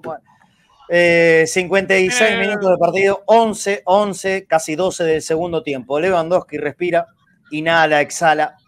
Para mí lo tira a la izquierda del arquero. ¿eh? A ver, 0 a 0 le pide el árbitro que acomode bien en el punto del penal. Los polacos rezan mientras graban con su camarita. El árbitro me, hace acordar mucho un personaje de historieta que no se me viene el nombre a la cabeza, pero es la cara de una historieta el árbitro. Lewandowski frente a la pelota, se para como derecho, la va a cruzar, bomba al medio, la carrera de Lewandowski, atajó el arquero, el rebote Ay, a ver, el, rebote para afuera, nuevamente queda el rebote dentro del área. La pelota sigue disputada por los jugadores de Polonia. Se va hacia la punta derecha. La atajó el arquero. Díganme, por favor, que no recuerdo el nombre del arquero mexicano. Memo Ochoa, Memo Ochoa. Ochoa, Ochoa. Atajó Ochoa. Estallan los mexicanos. En Qatar, más de 40.000 mexicanos, como siempre, son mayoría donde vayan los mexicanos. Creo que había escuchado que más de 80.000 mexicanos iban a viajar en el Mundial. Guillermo Memo Ochoa, perdón, ustedes ya saben que con los nombres soy malísimo. ¿Hay revisión del bar? No, no, hay revisión de nada. Se hace el lateral, el partido sigue 0 a 0. Sigue 0 a 0. Robert Lewandowski lo recontra remil quemé diciéndole que el goleador del Bayern Múnich, ahora delantero de Barcelona, lo que me atajó Memo Ochoa, un remate débil abajo, a la izquierda de Ochoa, ahí se tiró el arquero mexicano y ahora se viene la contra de México, atacando para meterse dentro del área, defiende con mucha gente Polonia, el enganche, el número 22, uy, hay una mano casi, ¿eh? Casi mano, no la pidió nadie. No la pidió nadie, me parece, con un par de mexicanos solamente en la tribuna. Bueno, Continúa el partido, casi llegando a los 15 del segundo tiempo centro, cabezazo hacia afuera, al lateral, México sigue en ataque, sigue festejando. Ochoa, el arquero, el de la Vinchita, en, eh, en México, el partido 0 a 0, imagínense que los mexicanos lo están festejando en este momento como si hubiese sido un gol a favor, pero no, es simplemente, va, ni más ni menos, que un penal atajado que permite que esto continúe 0 a 0 y ahora México se lanza en ataque. Vamos a ver si cambia la historia del partido. Esto, el enganche del número 10 no tengo los jugadores, ¿eh? No tengo el nombre de los jugadores. Ah, ahora piden penal para México, nada, ah, nada. Una pileta verde se tira, la recupera de posición adelantada y volvemos a la posición natural de nuestro programa, que no justamente de relato de partido, sino de análisis. Ahora sí, llegó el momento de ir uno por uno de los jugadores argentinos. Obviamente se empieza por el arquero, ¿sí? El Dibu Martínez. Breve concepto de cada uno, ¿sí? Un puntaje y un breve concepto de cada uno. Empiezo con vos, Pablo. Yo soy muy injusto con los penales porque con los puntajes porque generalmente mientras veo el partido escribo, entonces no veo todo. En el caso puntual del arquero, eh, me, me, fío por las acciones que tiene, ¿no? Y un arquero que recibe dos remates al arco y la va a buscar dos veces adentro, eh, menos de, más de cuatro puntos no puede tener nunca. Bien, cuatro. David.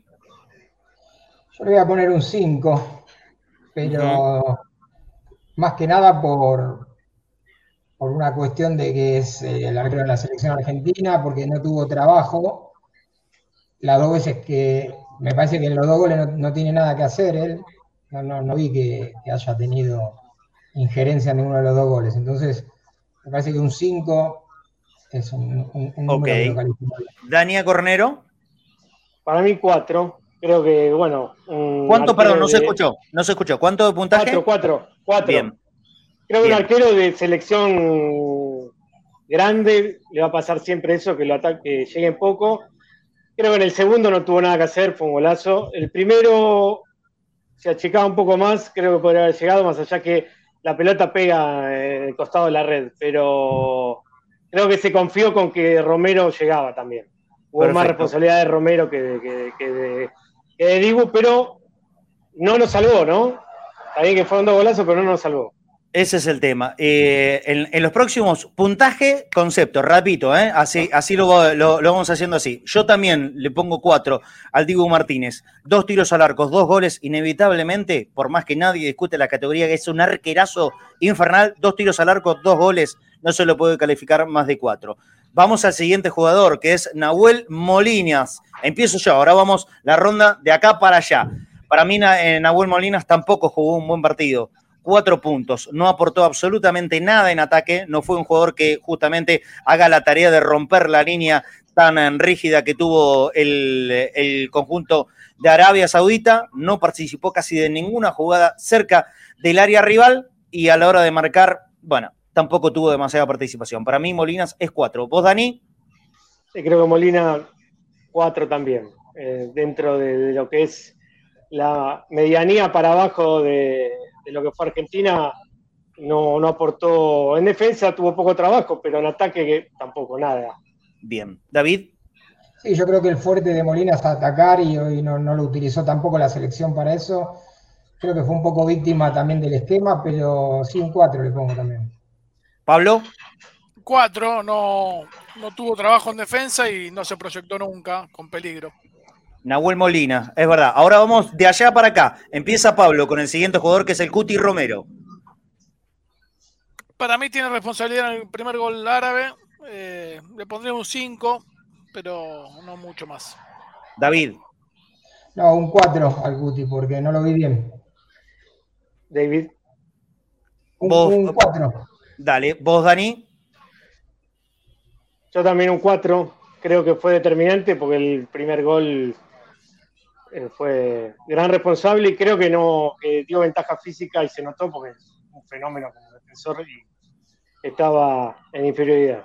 Exacto, yo le pongo tres puntos. Yo soy duro con el Cuti Romero porque lo valoro mucho. Es un fenómeno, es un grandísimo central, pero tiene una responsabilidad enorme del partido que del gol que quiebra absolutamente el partido, que es el primero de Arabia Saudita. Pasamos al siguiente central y empiezo yo, voy de acá para allá ahora.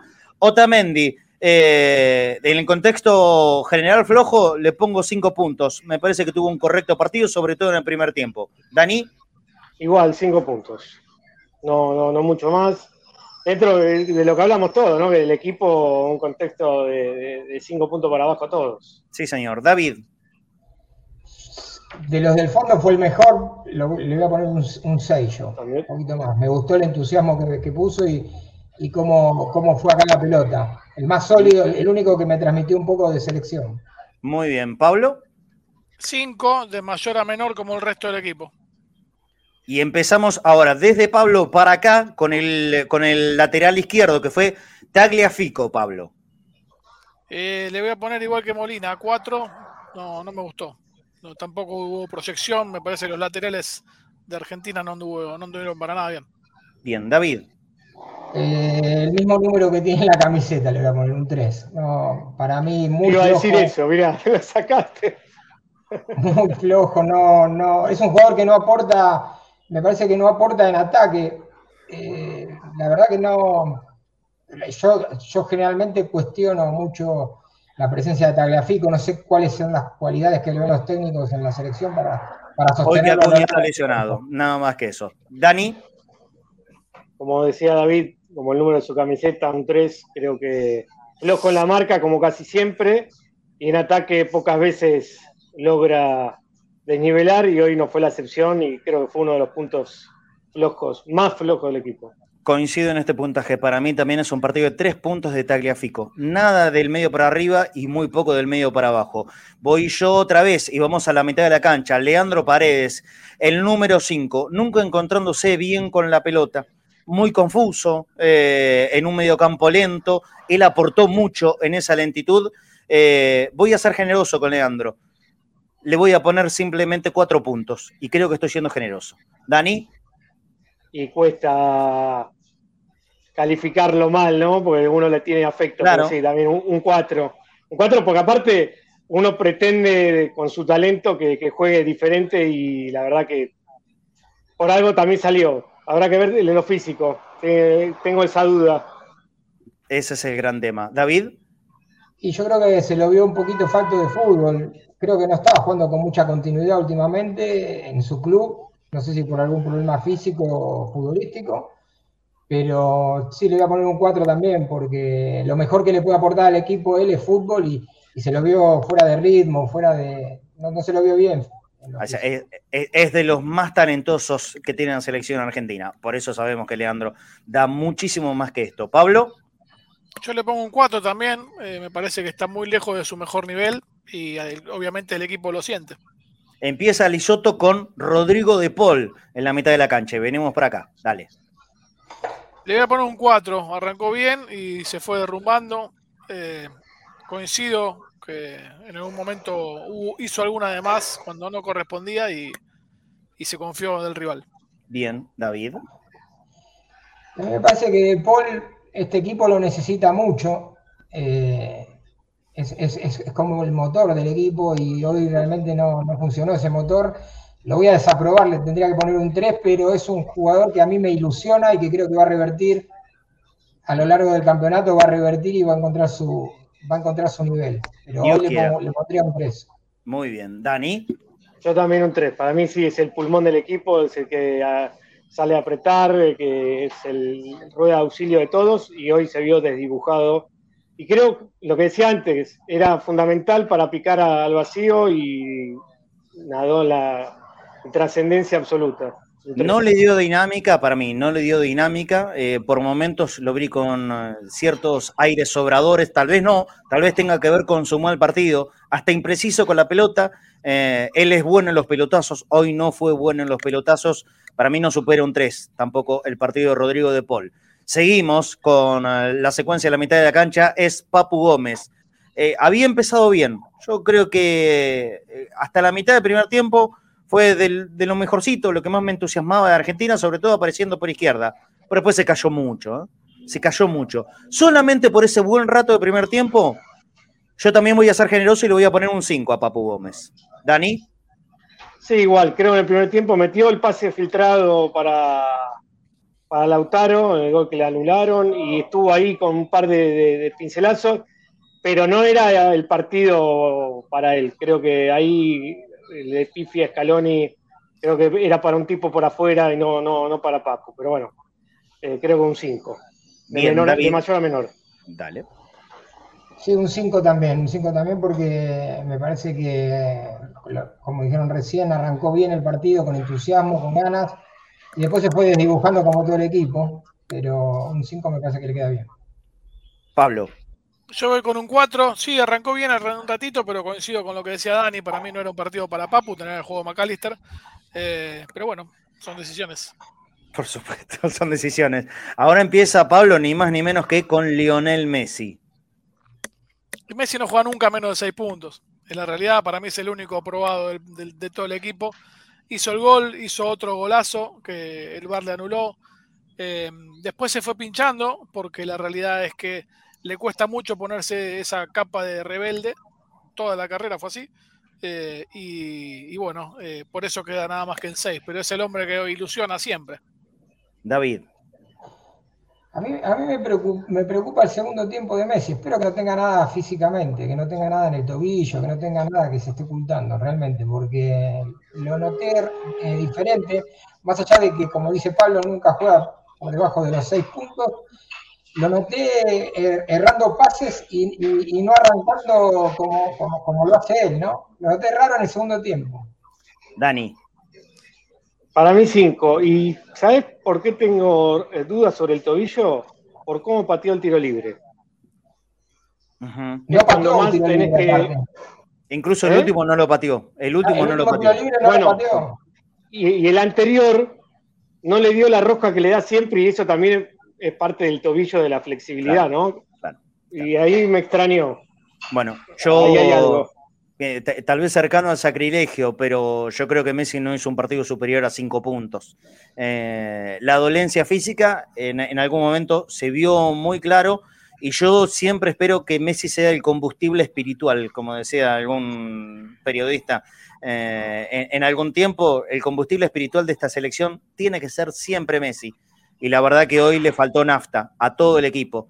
Y eh, en esa falta de combustible también tuvo que ver con un segundo tiempo muy flojo de Lionel. Empiezo yo para ir terminando este 11 titular. Di María, eh, la carta ganadora, que yo creo que en estos tiempos, y más sobre todo cuando se lo ve bajo a Messi, tiene que tener el seleccionado argentino. Se recurrió a él en el rato final para ver si podía hacer algo se intentó cargar el equipo al hombro, no le alcanzó para nada. 5.50. Ya empecé con las cosas raras, ¿no? Pero porque quiero sacarle un poquitito la cabeza por sobre el resto eh, en esto de haberse cargado el equipo. 5 y algo, si no 5. Dani. Para mí 5. En el primer tiempo erra completamente su forma de jugar, creo que tiene a partir de más atrás en el segundo creo que fue la única carta de desequilibrio con sus eh, centros, siempre con tres dedos, pero bueno, fue el, único que, logró llevar un poco de peligro, pero poco para lo que uno pretende de, Di María, ¿no? Exacto. David. voy a poner un 6 porque, porque intentó, porque fue el jugador que más encaró, no sé cuáles serán las estadísticas, pero me parece que fue el que más tiró, el, jugador que más drible tiró, no sé, estar ahí con Messi. Y le, voy a poner un 6 y un voto de confianza a futuro. Muy bien, Pablo. Yo 6.2. No, mentira. Eh, ya le pongo un 6 también porque eh, lo único que me hubiera gustado es que patee más. Tiene una muy buena pegada Di María y no, no encontró espacio, evidentemente. Pero sí es cierto que cuando, sobre todo en el segundo tiempo, no apareció Messi, eh, el equipo se volcó hacia él y, está bueno, ¿no? Como segunda guitarra. Muy bien. Y Pablo es el que inicia la jugada del último titular del día de hoy, que es Lautaro Martínez. ¿Cómo lo viste, Pablo? Mira, yo le iba a poner un 5 porque me entusiasmó mucho en el primer tiempo, pero fue la, eh, la, eh, la, la, vereda enfrente completamente en el segundo tiempo. O sea, se derrumbó mentalmente. No sé si lo afectó los dos goles anulados, porque empezó con todo. Las dos definiciones que hacen los goles que anulan son perfectas. Eh, y la verdad, el segundo tiempo, no sé, vuelvo a lo mismo que decía David con Messi. No sé si está tocado, si está regulando, porque fue completamente otro. Muy preocupante el segundo tiempo. David. Yo, por lo, yo justamente por las dos definiciones que el VAR le anula, le voy a poner un 6, porque la verdad que definía como los dioses. Si hubieran sido gol, estaríamos hablando solamente de la figura del equipo. Seguro. Ahora, es verdad que, que, me armó mucho en el segundo tiempo. No sé si es por una condición física de él o, por, por, errores propios también del equipo que no lo ayudaron a su juego, porque Argentina no buscó eh, por los caminos adecuados y correctos el, empate, ¿no? Así que, vamos, me, quiero quedar con el primer tiempo que jugó y le voy a poner un 6. Muy bien, Dani, a Cornero. Para mí 5, pero el goleador mucho tiene, está supeditado al funcionamiento del equipo. Y, él lo pagó en el segundo tiempo, sobre todo lo pagó con el mal rendimiento colectivo y casi nunca tuvo posibilidades de, de, patear al arco. En el primero, bueno, la tuvo, la invocó, el VAR le dijo que no. Para mí un 5. A mí el jugador argentino que más me gustó en, eh, en, lo poquito que saco positivo fue justamente el primer tiempo de Lautaro Martínez. Por esto que decía David, ¿no? Define de forma magistral en los goles que le anulan, pero eran definiciones fabulosas. Y siempre me parece que es un delantero muy picante que está ahí. También es absolutamente real que en el segundo tiempo desapareció pero le voy a dar el voto de confianza y por eso yo creo que fue lo mejorcito, lo más rescatable de Argentina y le pongo un puntaje máximo de seis puntos.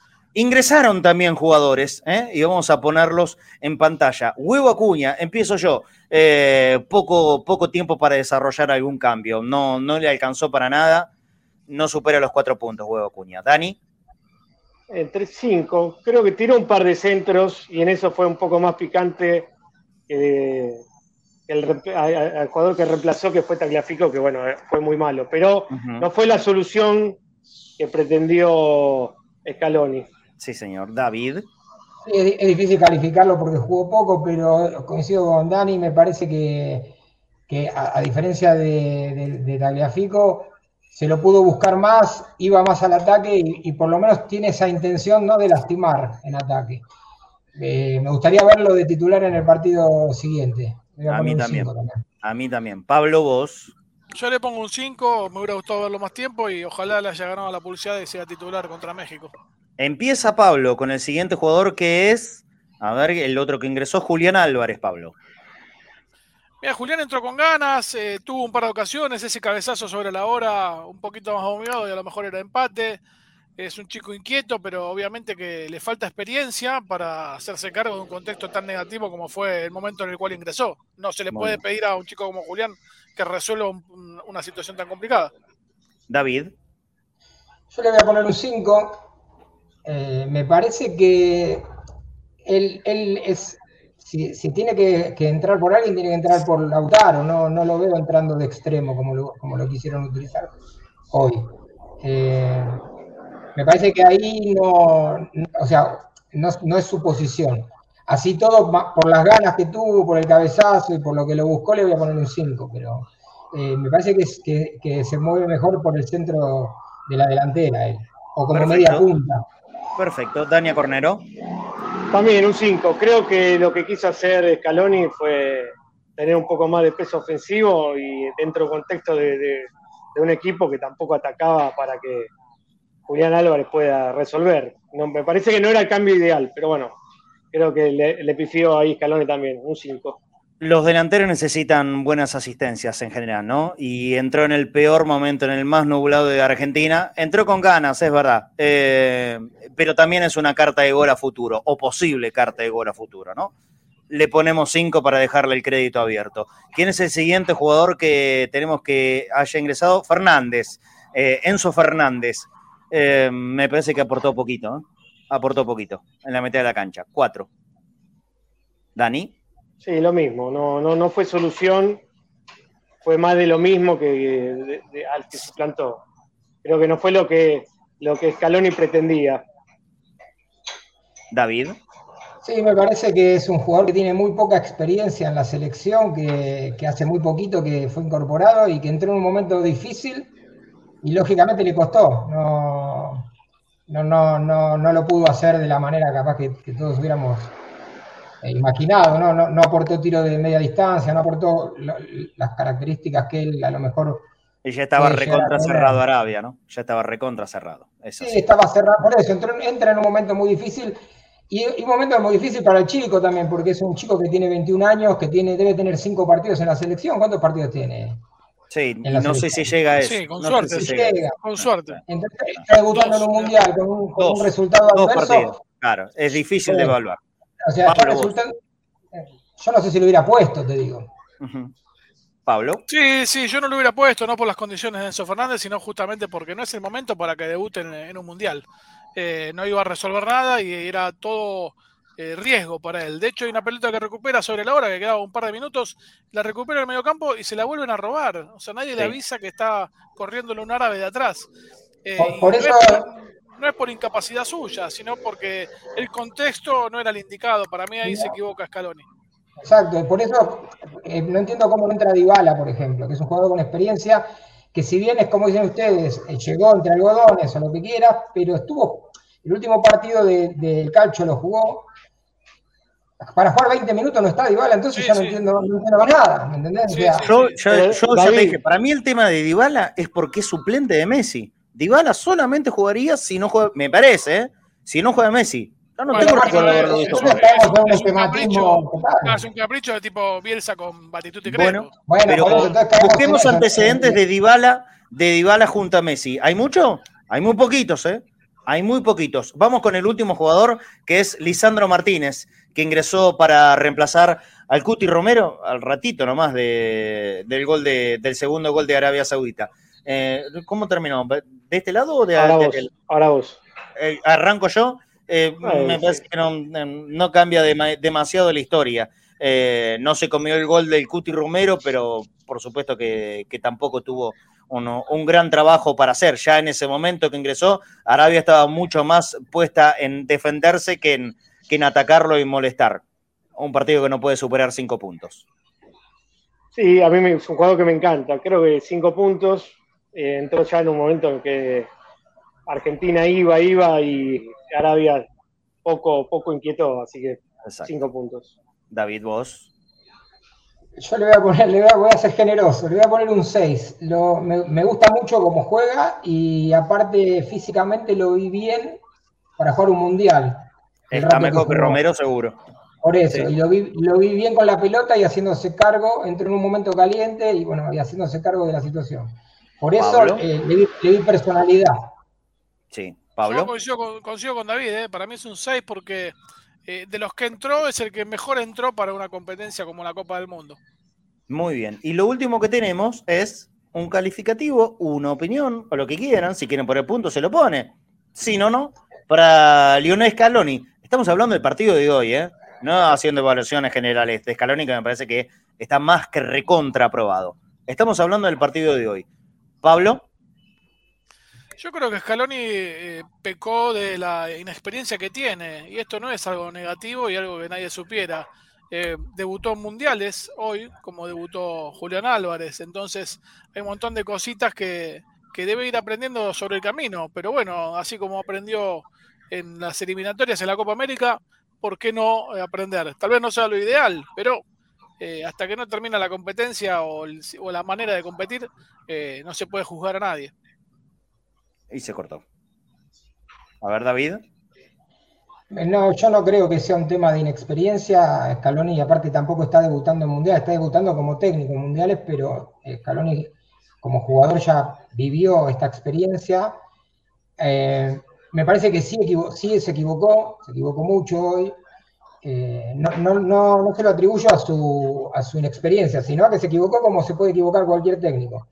Ojalá pueda aprender de los errores y mejorar para el partido siguiente. Le tengo mucha confianza y le tengo fe a Scaloni.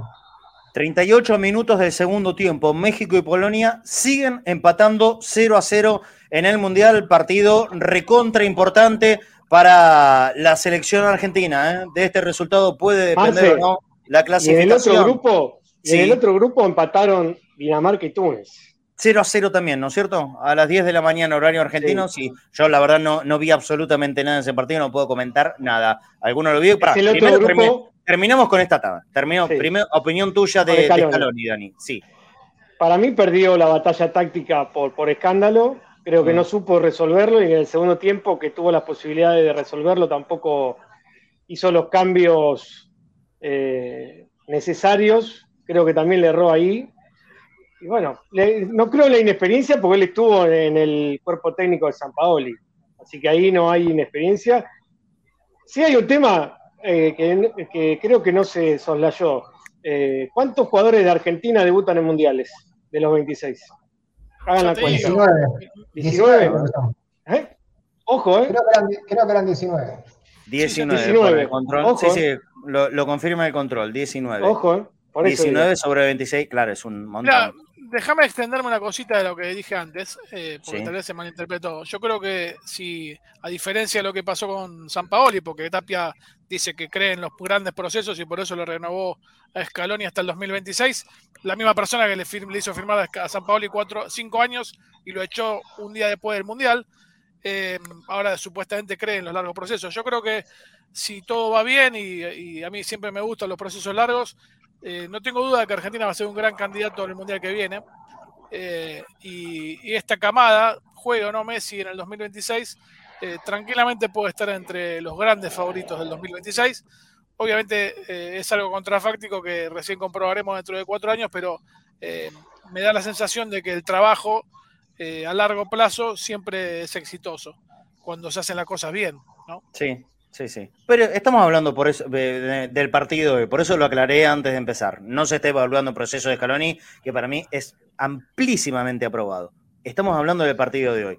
Termino yo, ¿no es cierto? Eh, coincido con Dani, que recibió un bofetazo táctico de algo que eh, todos entendemos que tiene que ser un recurso fácilmente, por lo menos con una contraposición o de resolver con relativa facilidad para futbolistas de la jerarquía, la, capacidad, la inteligencia, como los tiene la selección argentina. Sobre todo porque esto por ahí se resuelve con una pegada, un buen pase. Y Argentina tiene un montón de buen pase, en la mitad por sobre todas las cosas. Y no le salió en ningún momento, tal vez, tal vez porque no lo supo resolver, porque ese duelo físico que propuso todo el tiempo Arabia Saudita, los terminó eh, retrayendo a los jugadores argentinos y, y los cambios no cambiaron nada positivo creo que incluso al contrario. Entonces hoy le terminó saliendo mal y el resultado negativo también forma parte de, la tarea de Lionel Scaloni. Pero esto no es una evaluación total. Yo creo que es un buen técnico, ya ha dado muestras, salió campeón con Argentina después de 28 años. Así que a partir de ahí, eh, poco, poco queda por discutir. Pero hablando del partido de hoy, me parece que hay un déficit generalizado donde también ingresa el técnico Lionel Scaloni. Hay más mensajes. ¿Qué programa, eh? ¿Qué programa metemos? Bueno, Marcelito. Dale, dale, dale. dale Mariano de Tablado otra vez, discúlpame. ¿Qué pasa, Mariano? Entonces hay algo que falla, porque no lo ven a Dybala en la Roma, no lo vieron a Dybala en la Juventus, no lo vieron a Dybala en el Palermo. Lo que menos hacen en, esos equipos es jugar de Messi, juega de otra cosa. Perdón, ¿eh? Si miran bien los partidos. Sí, coincido, Mariano. Pero en la selección argentina, ¿alguna vez lo viste jugar con, Messi? ¿O muchas veces lo viste jugar con Messi? Nunca. O casi nunca. Bueno, pero es un error para marcarle al cuerpo técnico. Es un error para marcarle al cuerpo técnico. Igual lo que dice Mariano tiene razón, ¿eh? Juegan de cosas diferentes. Pero en la selección argentina, Dybala pareciera ser un eterno suplente de Lionel. ¿Qué le vamos a hacer? ¿Hay más mensajitos o, hasta ahí llegamos? Hay mucha gente que, sigue escribiendo, gracias a Dios. ¿eh? Hemos tenido más conectados que otros días. Me lo esperaba, sí, me lo esperaba. Obviamente, después de una derrota, la gente tiene, tiene ganas de escribir, de opinar. Llegó solo ese. Bueno, perfecto. Nosotros vamos, vamos a ir eh, a esto que es importante, importantísimo, me parece, para Argentina. 87 minutos, vamos a ver cuánto se termina eh, adicionando. Ahora está en ataque Polonia, acercándose por la banda derecha hacia el área de México. De México. Hay un desequilibrio, busca su mejor perfil, llega al centro, rechaza el defensor mexicano un rebote, le queda fácil para el Memo Ochoa, va a reponer desde su valla. México, partido que continúa con 88 minutos de, de partido, 0 a 0 yo sigo pensando que más allá que Argentina quede último, nos quedan los dos a mano. ¿Qué querés que te diga? Y con este resultado, dos victorias te aseguran el paso. Otro resultado te lo complicaría. Sí. ¿Recordás en qué partido se hizo famoso Zanetti y, lo compraron de, Europa? Sí, Boca Banfield. Año 94 o 95 por ahí. Que juegan a la chique y se hizo un festín. Sí, y se, hizo un festín. hoy era para eso, hoy era para que un lateral o un volante pique al vacío con pelota cuando se te vienen los rivales. Te queda, todo. Yo creo que, que, lo vieron tan fácil, lo vieron tan fácil que era más, y siempre es más fácil el pelotazo. No, no, lo entendieron nunca, no lo entendieron nunca, porque eran pelotazos largos a los delanteros lo que tiraban. Entonces no lo entendieron nunca. A ver, este, este recurso. Mm. Eh, el partido que tenían que haber puesto era el de Argentina-Brasil en el 82, Menotti técnico de Argentina. Los brasileros se cansaron de meter pelotazos cruzados a las espaldas de los defensores de Argentina. Sí, Llegaban por todos lados. ¿Quién picaba? Junior. Picaba Junior, que era lateral. Sí, todo, Oscar por la derecha, Junior por la izquierda, te entraban por cualquier lado, entraba mi hermana también. ante estos esquemas, ante estos esquemas, y lo vamos a decir desde acá, ¿no? Cuatro gordos sentados en el living de su casa. Pero ante estos esquemas, es una posibilidad es el pelotazo largo, otra es la pared, ¿eh? la triangulación, toco y voy a buscar, si no la gambeta. En la gambeta, una posibilidad en el banco era Correa. ¿Estaba en el banco Correa hoy? Todos. Todos, todos. Bueno, recientemente, recientemente integrado a, la selección argentina. Correa no, Correa no, fue siquiera alternativa. Me parece que pudo haber sido. Lo que pasa, Marce, es que cuando se te ponen 2 a 1, ya, la, ya no te tiraban ese achique. Eh, no, ya lo hacía, lo hacían incluso mucho más atrás. Ahí, metieron la colita atrás. Pero vos en el primer tiempo, cuando le va ganando 1 a 0, era para, era para, para que los delanteros distraigan, no para que sean los receptores, y para que los volantes y los laterales sean receptores de los pases. Ya sé que de acá parece fácil, pero ni siquiera lo intentaron, porque se van a decir, bueno, lo intentaron y no salió. Pero eran siempre. Pero David, si no le exigimos a la selección argentina que tenga esas variantes, ¿a quién se le vamos a decir? por eso. Claro. Eh, elegir a los mejores. No se vieron esas variantes, no funcionaron y no aparecieron esas, eh, esas sociedades. Se está jugando tiempo de adición, ¿eh? Sobre siete minutos ya se jugó el primero. O sea que estamos en el minuto 91. Ataca México con un centro cruzado dentro del área, rechaza con un cabezazo de posición adelantada. Va a reponer Polonia desde su propio área. Últimos seis minutos, casi seis minutos, le quedan a este partido. Está 0 a 0 entre México. ¿Cuántos años pasarán para el tiempo neto? Eh, me parece que no mucho, ¿eh? Me parece que no mucho tiempo. Esto es insoportable. El otro día en Inglaterra hubo 24 eh, minutos de tiempo adicionado, 10 y 14. Una vergüenza. Bueno, vital lo con que, adicional, con un adicional, los que están en la cancha no saben cuánto tiempo extra dan porque el reloj se clava en 90. Qué macana los que se van antes de, la, de los que se van antes de la bombonera. ¿Viste los del palco preferencial o algunos de platea media que a los 30 del, del segundo tiempo deciden irse, se van a perder la mitad del partido, ¿eh? Así que van a tener que pensarlo ahora, ¿eh? En serio. pero aparte con el tiempo neto, vos evitás el tipo que se te tira, que se te hace el calambrado, el otro que tarda en salir, y te, ahorras todo eso, todo. O el mm. arquero que tarda en jugar. Y bueno, pero ojo con los partidos eternos, ¿eh? Partidos eternos. Esto es un negocio, ¿no es cierto? Lo tenemos en claro. Y los pibes. más tiempo de show más tiempo de show.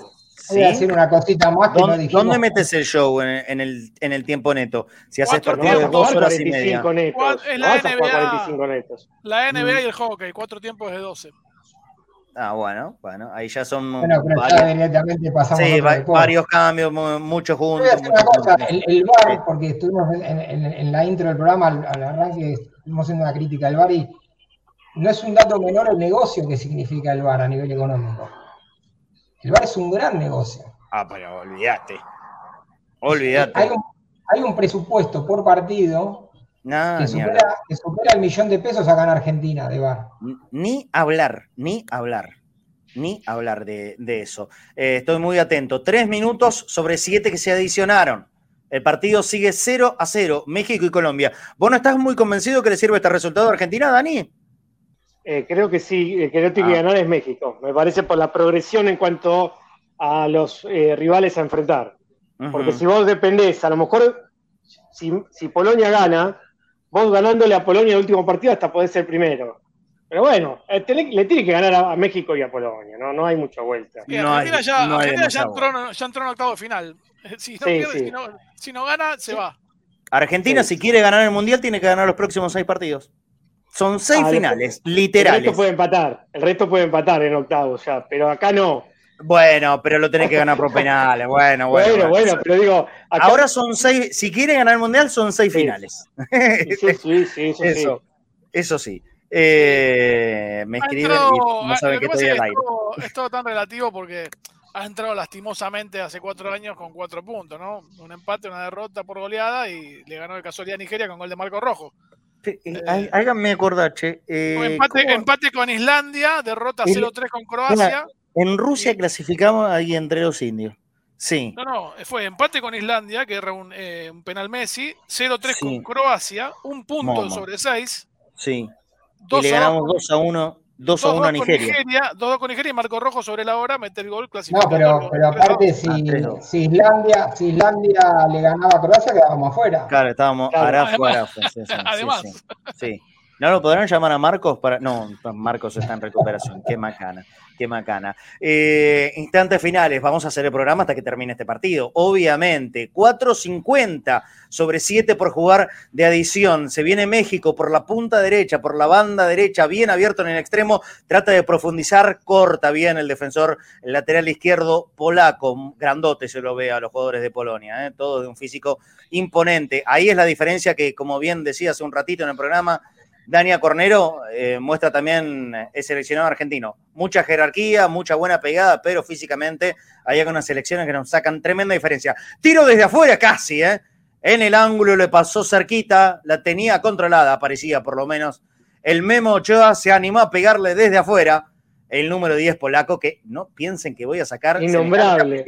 con todas esas consonantes, ni en pedo. Bueno, el 10 de Polonia le pegó y no se fue tan lejos del ángulo derecho de Ochoa. Otra vez intenta México con un pelotazo largo, cruzado. Se mete en el área, buen control, tiro. No, una masita. Desperdició una linda chance ¿eh? en las últimas del partido. El número 21 mexicano. Ya vamos a entrar a jugar el último minuto del partido entre México y Polonia. Primera ronda y primer partido. Sí. Recién salió reemplazado Sieniski en Polonia. Ah, no digas, mira vos, el ruso. Había, uno fácil, había uno fácil. claro, el ruso metido ahí, ahí falta, pide falta, eh, pero no, no se la dan. Ah, le vuelvo al Lato, era más fácil. Uh, Qué jugador el pelado uh, y el, mejor de la historia de Polonia. Sí, Polonia vuelve al Mundial después, después de, de cuánto. Qué viejo que estamos, ¿no? Qué viejo que estamos. Ah, no, ni hablar. Relata nuestra edad. ¿eh? ¿Cuándo fue el último, el último Mundial de Polonia? ¿El del 86 o jugó uno después? No, me parece Ah, los metí en un lío, ¿eh? A ver el control que siempre está atento. Creo que fue el último del 86. Ah, jugó en el Mundial pasado. Jugó, jugó. Bueno, bueno. El Mundial pasado estuvo y estuvo. y antes el 82, o sea, volvió el año el Mundial pasado. No, pero en el 86 no estuvo ah, Polonia.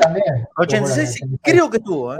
con Brasil en el 86. Instantes finales. Ya se han jugado siete. Ahora hemos pasado lo que adicionó el árbitro. 7-0-5, 7-0-6. Otro pelotazo largo recurrente en México. ¿eh? Vi tres minutos de partido, vi tres pelotazos cruzados buscando al número 21. Este se fue largo, muy ancho. se va por saque de banda y final de partido.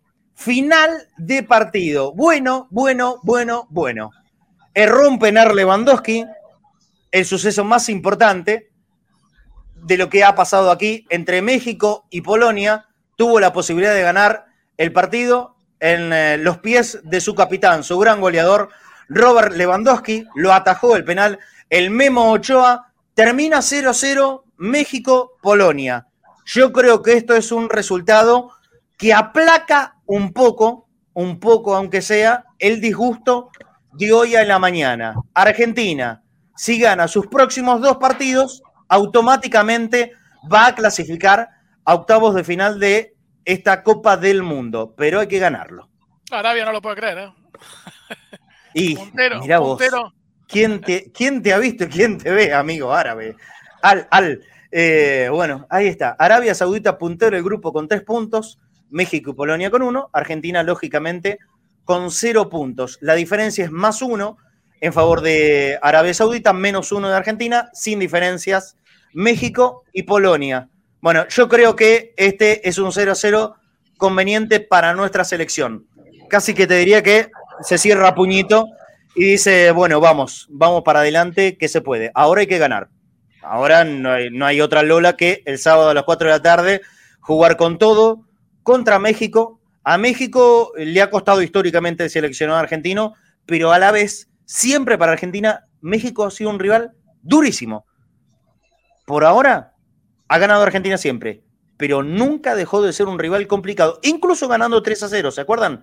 En Sudáfrica, ese partido fue un resultado absolutamente mentiroso, pero Argentina se quedó tres goles de distancia. Eh, viene el, el, tremendo gol de Maxi Rodríguez, en la volea, en época de, de Peckerman, claro, eh, con, con, la Volpe como técnico mexicano. El gol de Tevez no valía. El gol de Tevez eh, tendría que haber sido anulado, con Bar no, no se iba a convalidar. Bueno, ahora jugarse todo. Que es todo, claro, mano a mano, sí es cierto, como decías antes, ¿no? Como la gente, sobre todo en México, de defenestrar a Martino de repente le sacó un empate a Polonia eh, y va mano a mano con Argentina.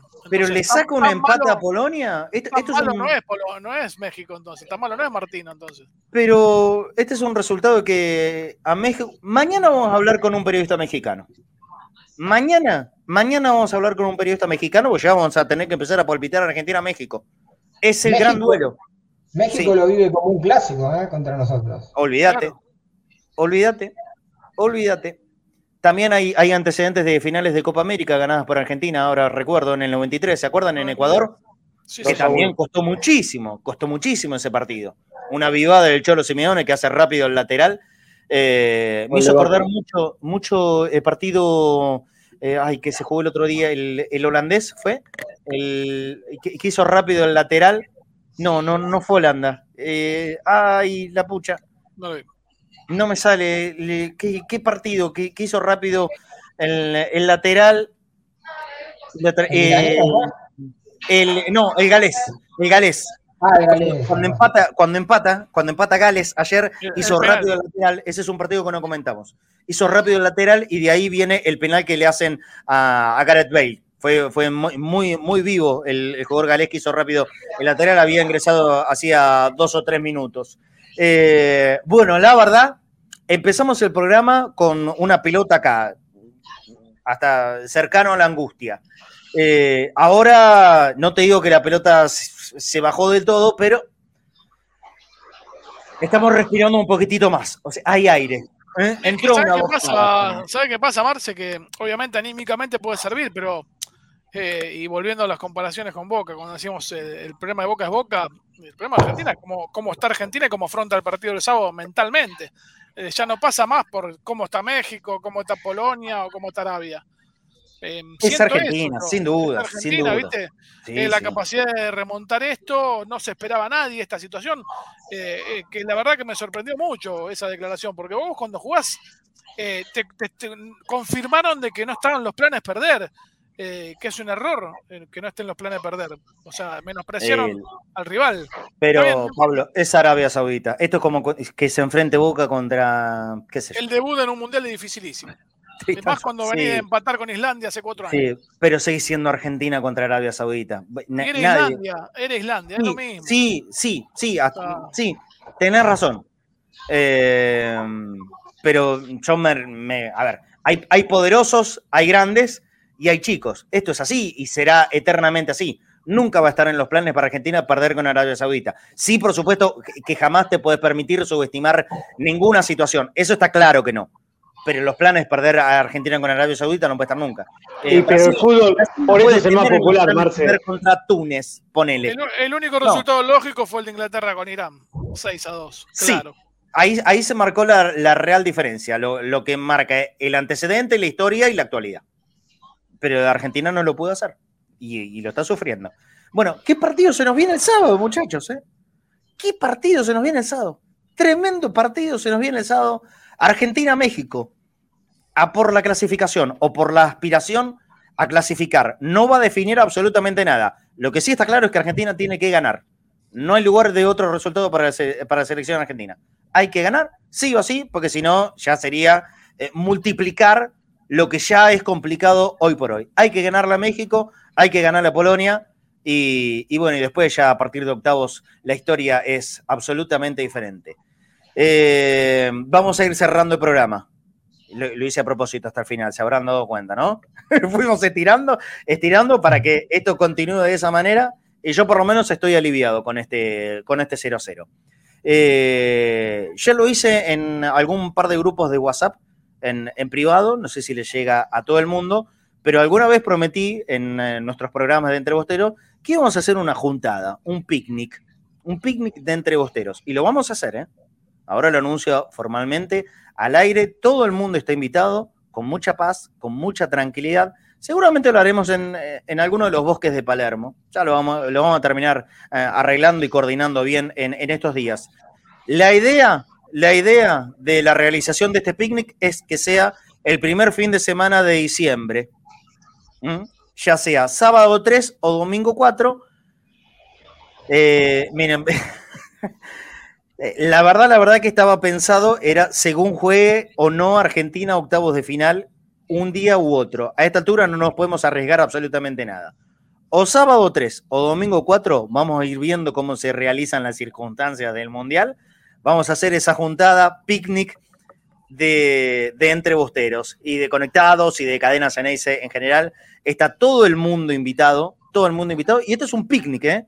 Un picnic tradicional. Ni más ni menos que eso, un picnic. Cada uno lleva su bandejita con sus sanguchitos, su gaseosa, su mate, empanada, lo que quieran comer, se lo llevan, ¿eh? Nos vamos a juntar ahí, estamos un rato juntos, la pasamos bien, la pasamos lindo, ojalá que esté lindo el día, si no lo postergaremos al fin de semana siguiente. El tema es pasar un buen rato, conocernos con los oyentes, que ustedes nos puedan conocer a nosotros, pasar un lindo rato. Es eso, ¿eh? eh compartimos todo este año que fue agitadísimo a través de Cadenas Ceneice, todos los días, a través de nuestras plataformas. Está invitado todo, todo, todo el mundo, sin compromiso de asistencia ni nada.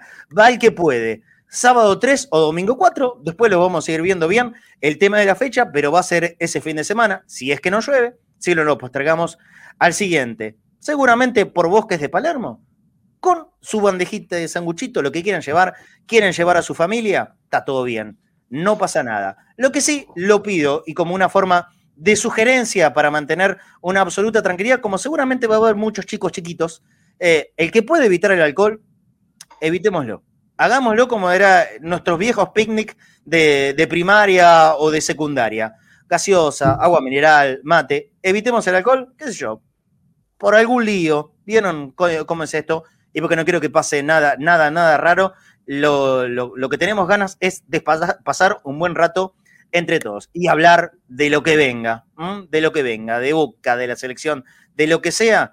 Nos juntamos, estamos un ratito, pasamos una tarde linda y celebramos esta linda familia que se hizo acá en Cadena Ceneice. Entonces, primer sábado de diciembre es la idea, o sábado 3 o domingo 4, que nos juntemos y hagamos el gran picnic de entrebosteros conectados al mediodía, Cadena Ceneice en general, todo el mundo con su familia, por supuesto, está invitado y, me encantaría verlos y saludarlos y darle un, gran abrazo a todo el mundo que se pueda acercar ese día. ¿Ok? Dicho está esto.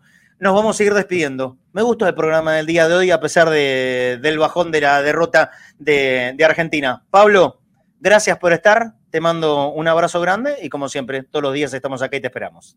Un placer, siempre que pueda voy a estar presente. Sé que es una reunión de amigos.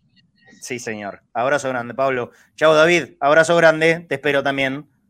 Un abrazo. Y lo que más me deja preocupado es Argentina. No, o sea, creo que se dio un resultado eh, bueno para Argentina entre Polonia y México. Depende ahora más que nunca de que pueda revertir esto Argentina de acá el sábado. Dale, dale. Abrazo grande. Ojalá que se pueda dar. Chao, Dania Cornero. Muchísimas gracias. Chao, Marce, querido. Tengamos confianza. Confianza en que el equipo levante y pueda tener dos resultados satisfactorios y pasar, pasar a octavos. Bueno, Abrazo Dios quiera, Dios quiera que eso sea así. Eh, es un día un tanto bajón para los futboleros argentinos. Perdió la selección en un partido absolutamente inesperado en toda circunstancia que se pueda imaginar. Mañana seguramente vamos a tener conexión con, Lucas, que está en Qatar. Él, en cuanto terminó el partido, ya se tuvieron que subir al micro, ir al aeropuerto y volverse para Dubái, donde está alojándose. La conexión no iba a ser buena, entonces lo mejor es que esté con, con mañana y nos cuente la experiencia de ir a ver a la selección argentina y, cómo está el ánimo de, de, todos nuestros compatriotas que están allá viviéndolo desde, desde cerquita. Este resultado de México y Polonia, yo creo que nos abre la posibilidad de una esperanza. Siempre es importante depender de, uno mismo, de sí mismo. Y, Argentina, si ganan los próximos dos partidos, estará clasificando a los octavos de final. Se jugó mal y se lo pagó muy caro con, con una derrota. No es para dramatizar, pero por supuesto no de ninguna manera puede dejarse pasar como que lo que ha ocurrido es un hecho menor. No, es una de las derrotas más fuertes y dolorosas, eh, y no hay que tener miedo a decir esto, de la historia del seleccionado argentino. Es mucha la diferencia en historia, en categoría, en rendimientos, en actualidad de los jugadores. En Argentina, ni más ni menos que juega el mejor jugador del mundo de la última década, o década y media, como es Lionel Messi, y aparte un montón de estrellas que brillan en un montón de equipos de Europa. Y se perdió contra Arabia Saudita, que son todos jugadores que juegan en su propia liga local. Pero que hoy hicieron un planteo táctico inteligente, riguroso, muy serio, jugaron la final de sus vidas. Como nosotros estamos acostumbrados, porque somos hinchas de Boca, y sabemos que cada partido que juega Boca es contra rivales que juegan la final de sus vidas. A nosotros no nos, no nos sorprendió demasiado, pero por supuesto que fue un resultado que a nadie, a nadie le podía entrar en la cabeza antes de lo que efectivamente después sucedió. Pero hay que salir adelante y hay que mantener la esperanza porque hay material con que poder revertirlo. Ojalá que este primer pasito, que yo lo tomo como un resultado positivo, el 0 a 0 de México y Polonia, sea la inyección suficiente para que nuestros jugadores despierten y salgan con todo, a ganar o ganar porque no hay otra alternativa en los próximos dos partidos. Hay que ganar porque si no ganas, te volvés para casa. A ustedes los esperamos mañana para seguir hablando de la selección. Hoy no hubo información de Boca prácticamente, excepto la presentación de los contratos de estos dos juveniles que le mostramos a eso de las dos de la tarde.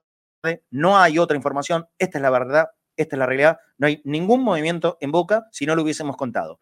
Mañana si hay novedades de nuestro club, por supuesto, lo estaremos contando. Y si no, seguiremos hablando. De la Argentina, de los partidos del Mundial, es un placer estar acá todos los días y conectados, ahora en forma mundial. Abrazo grande para todos. Chao.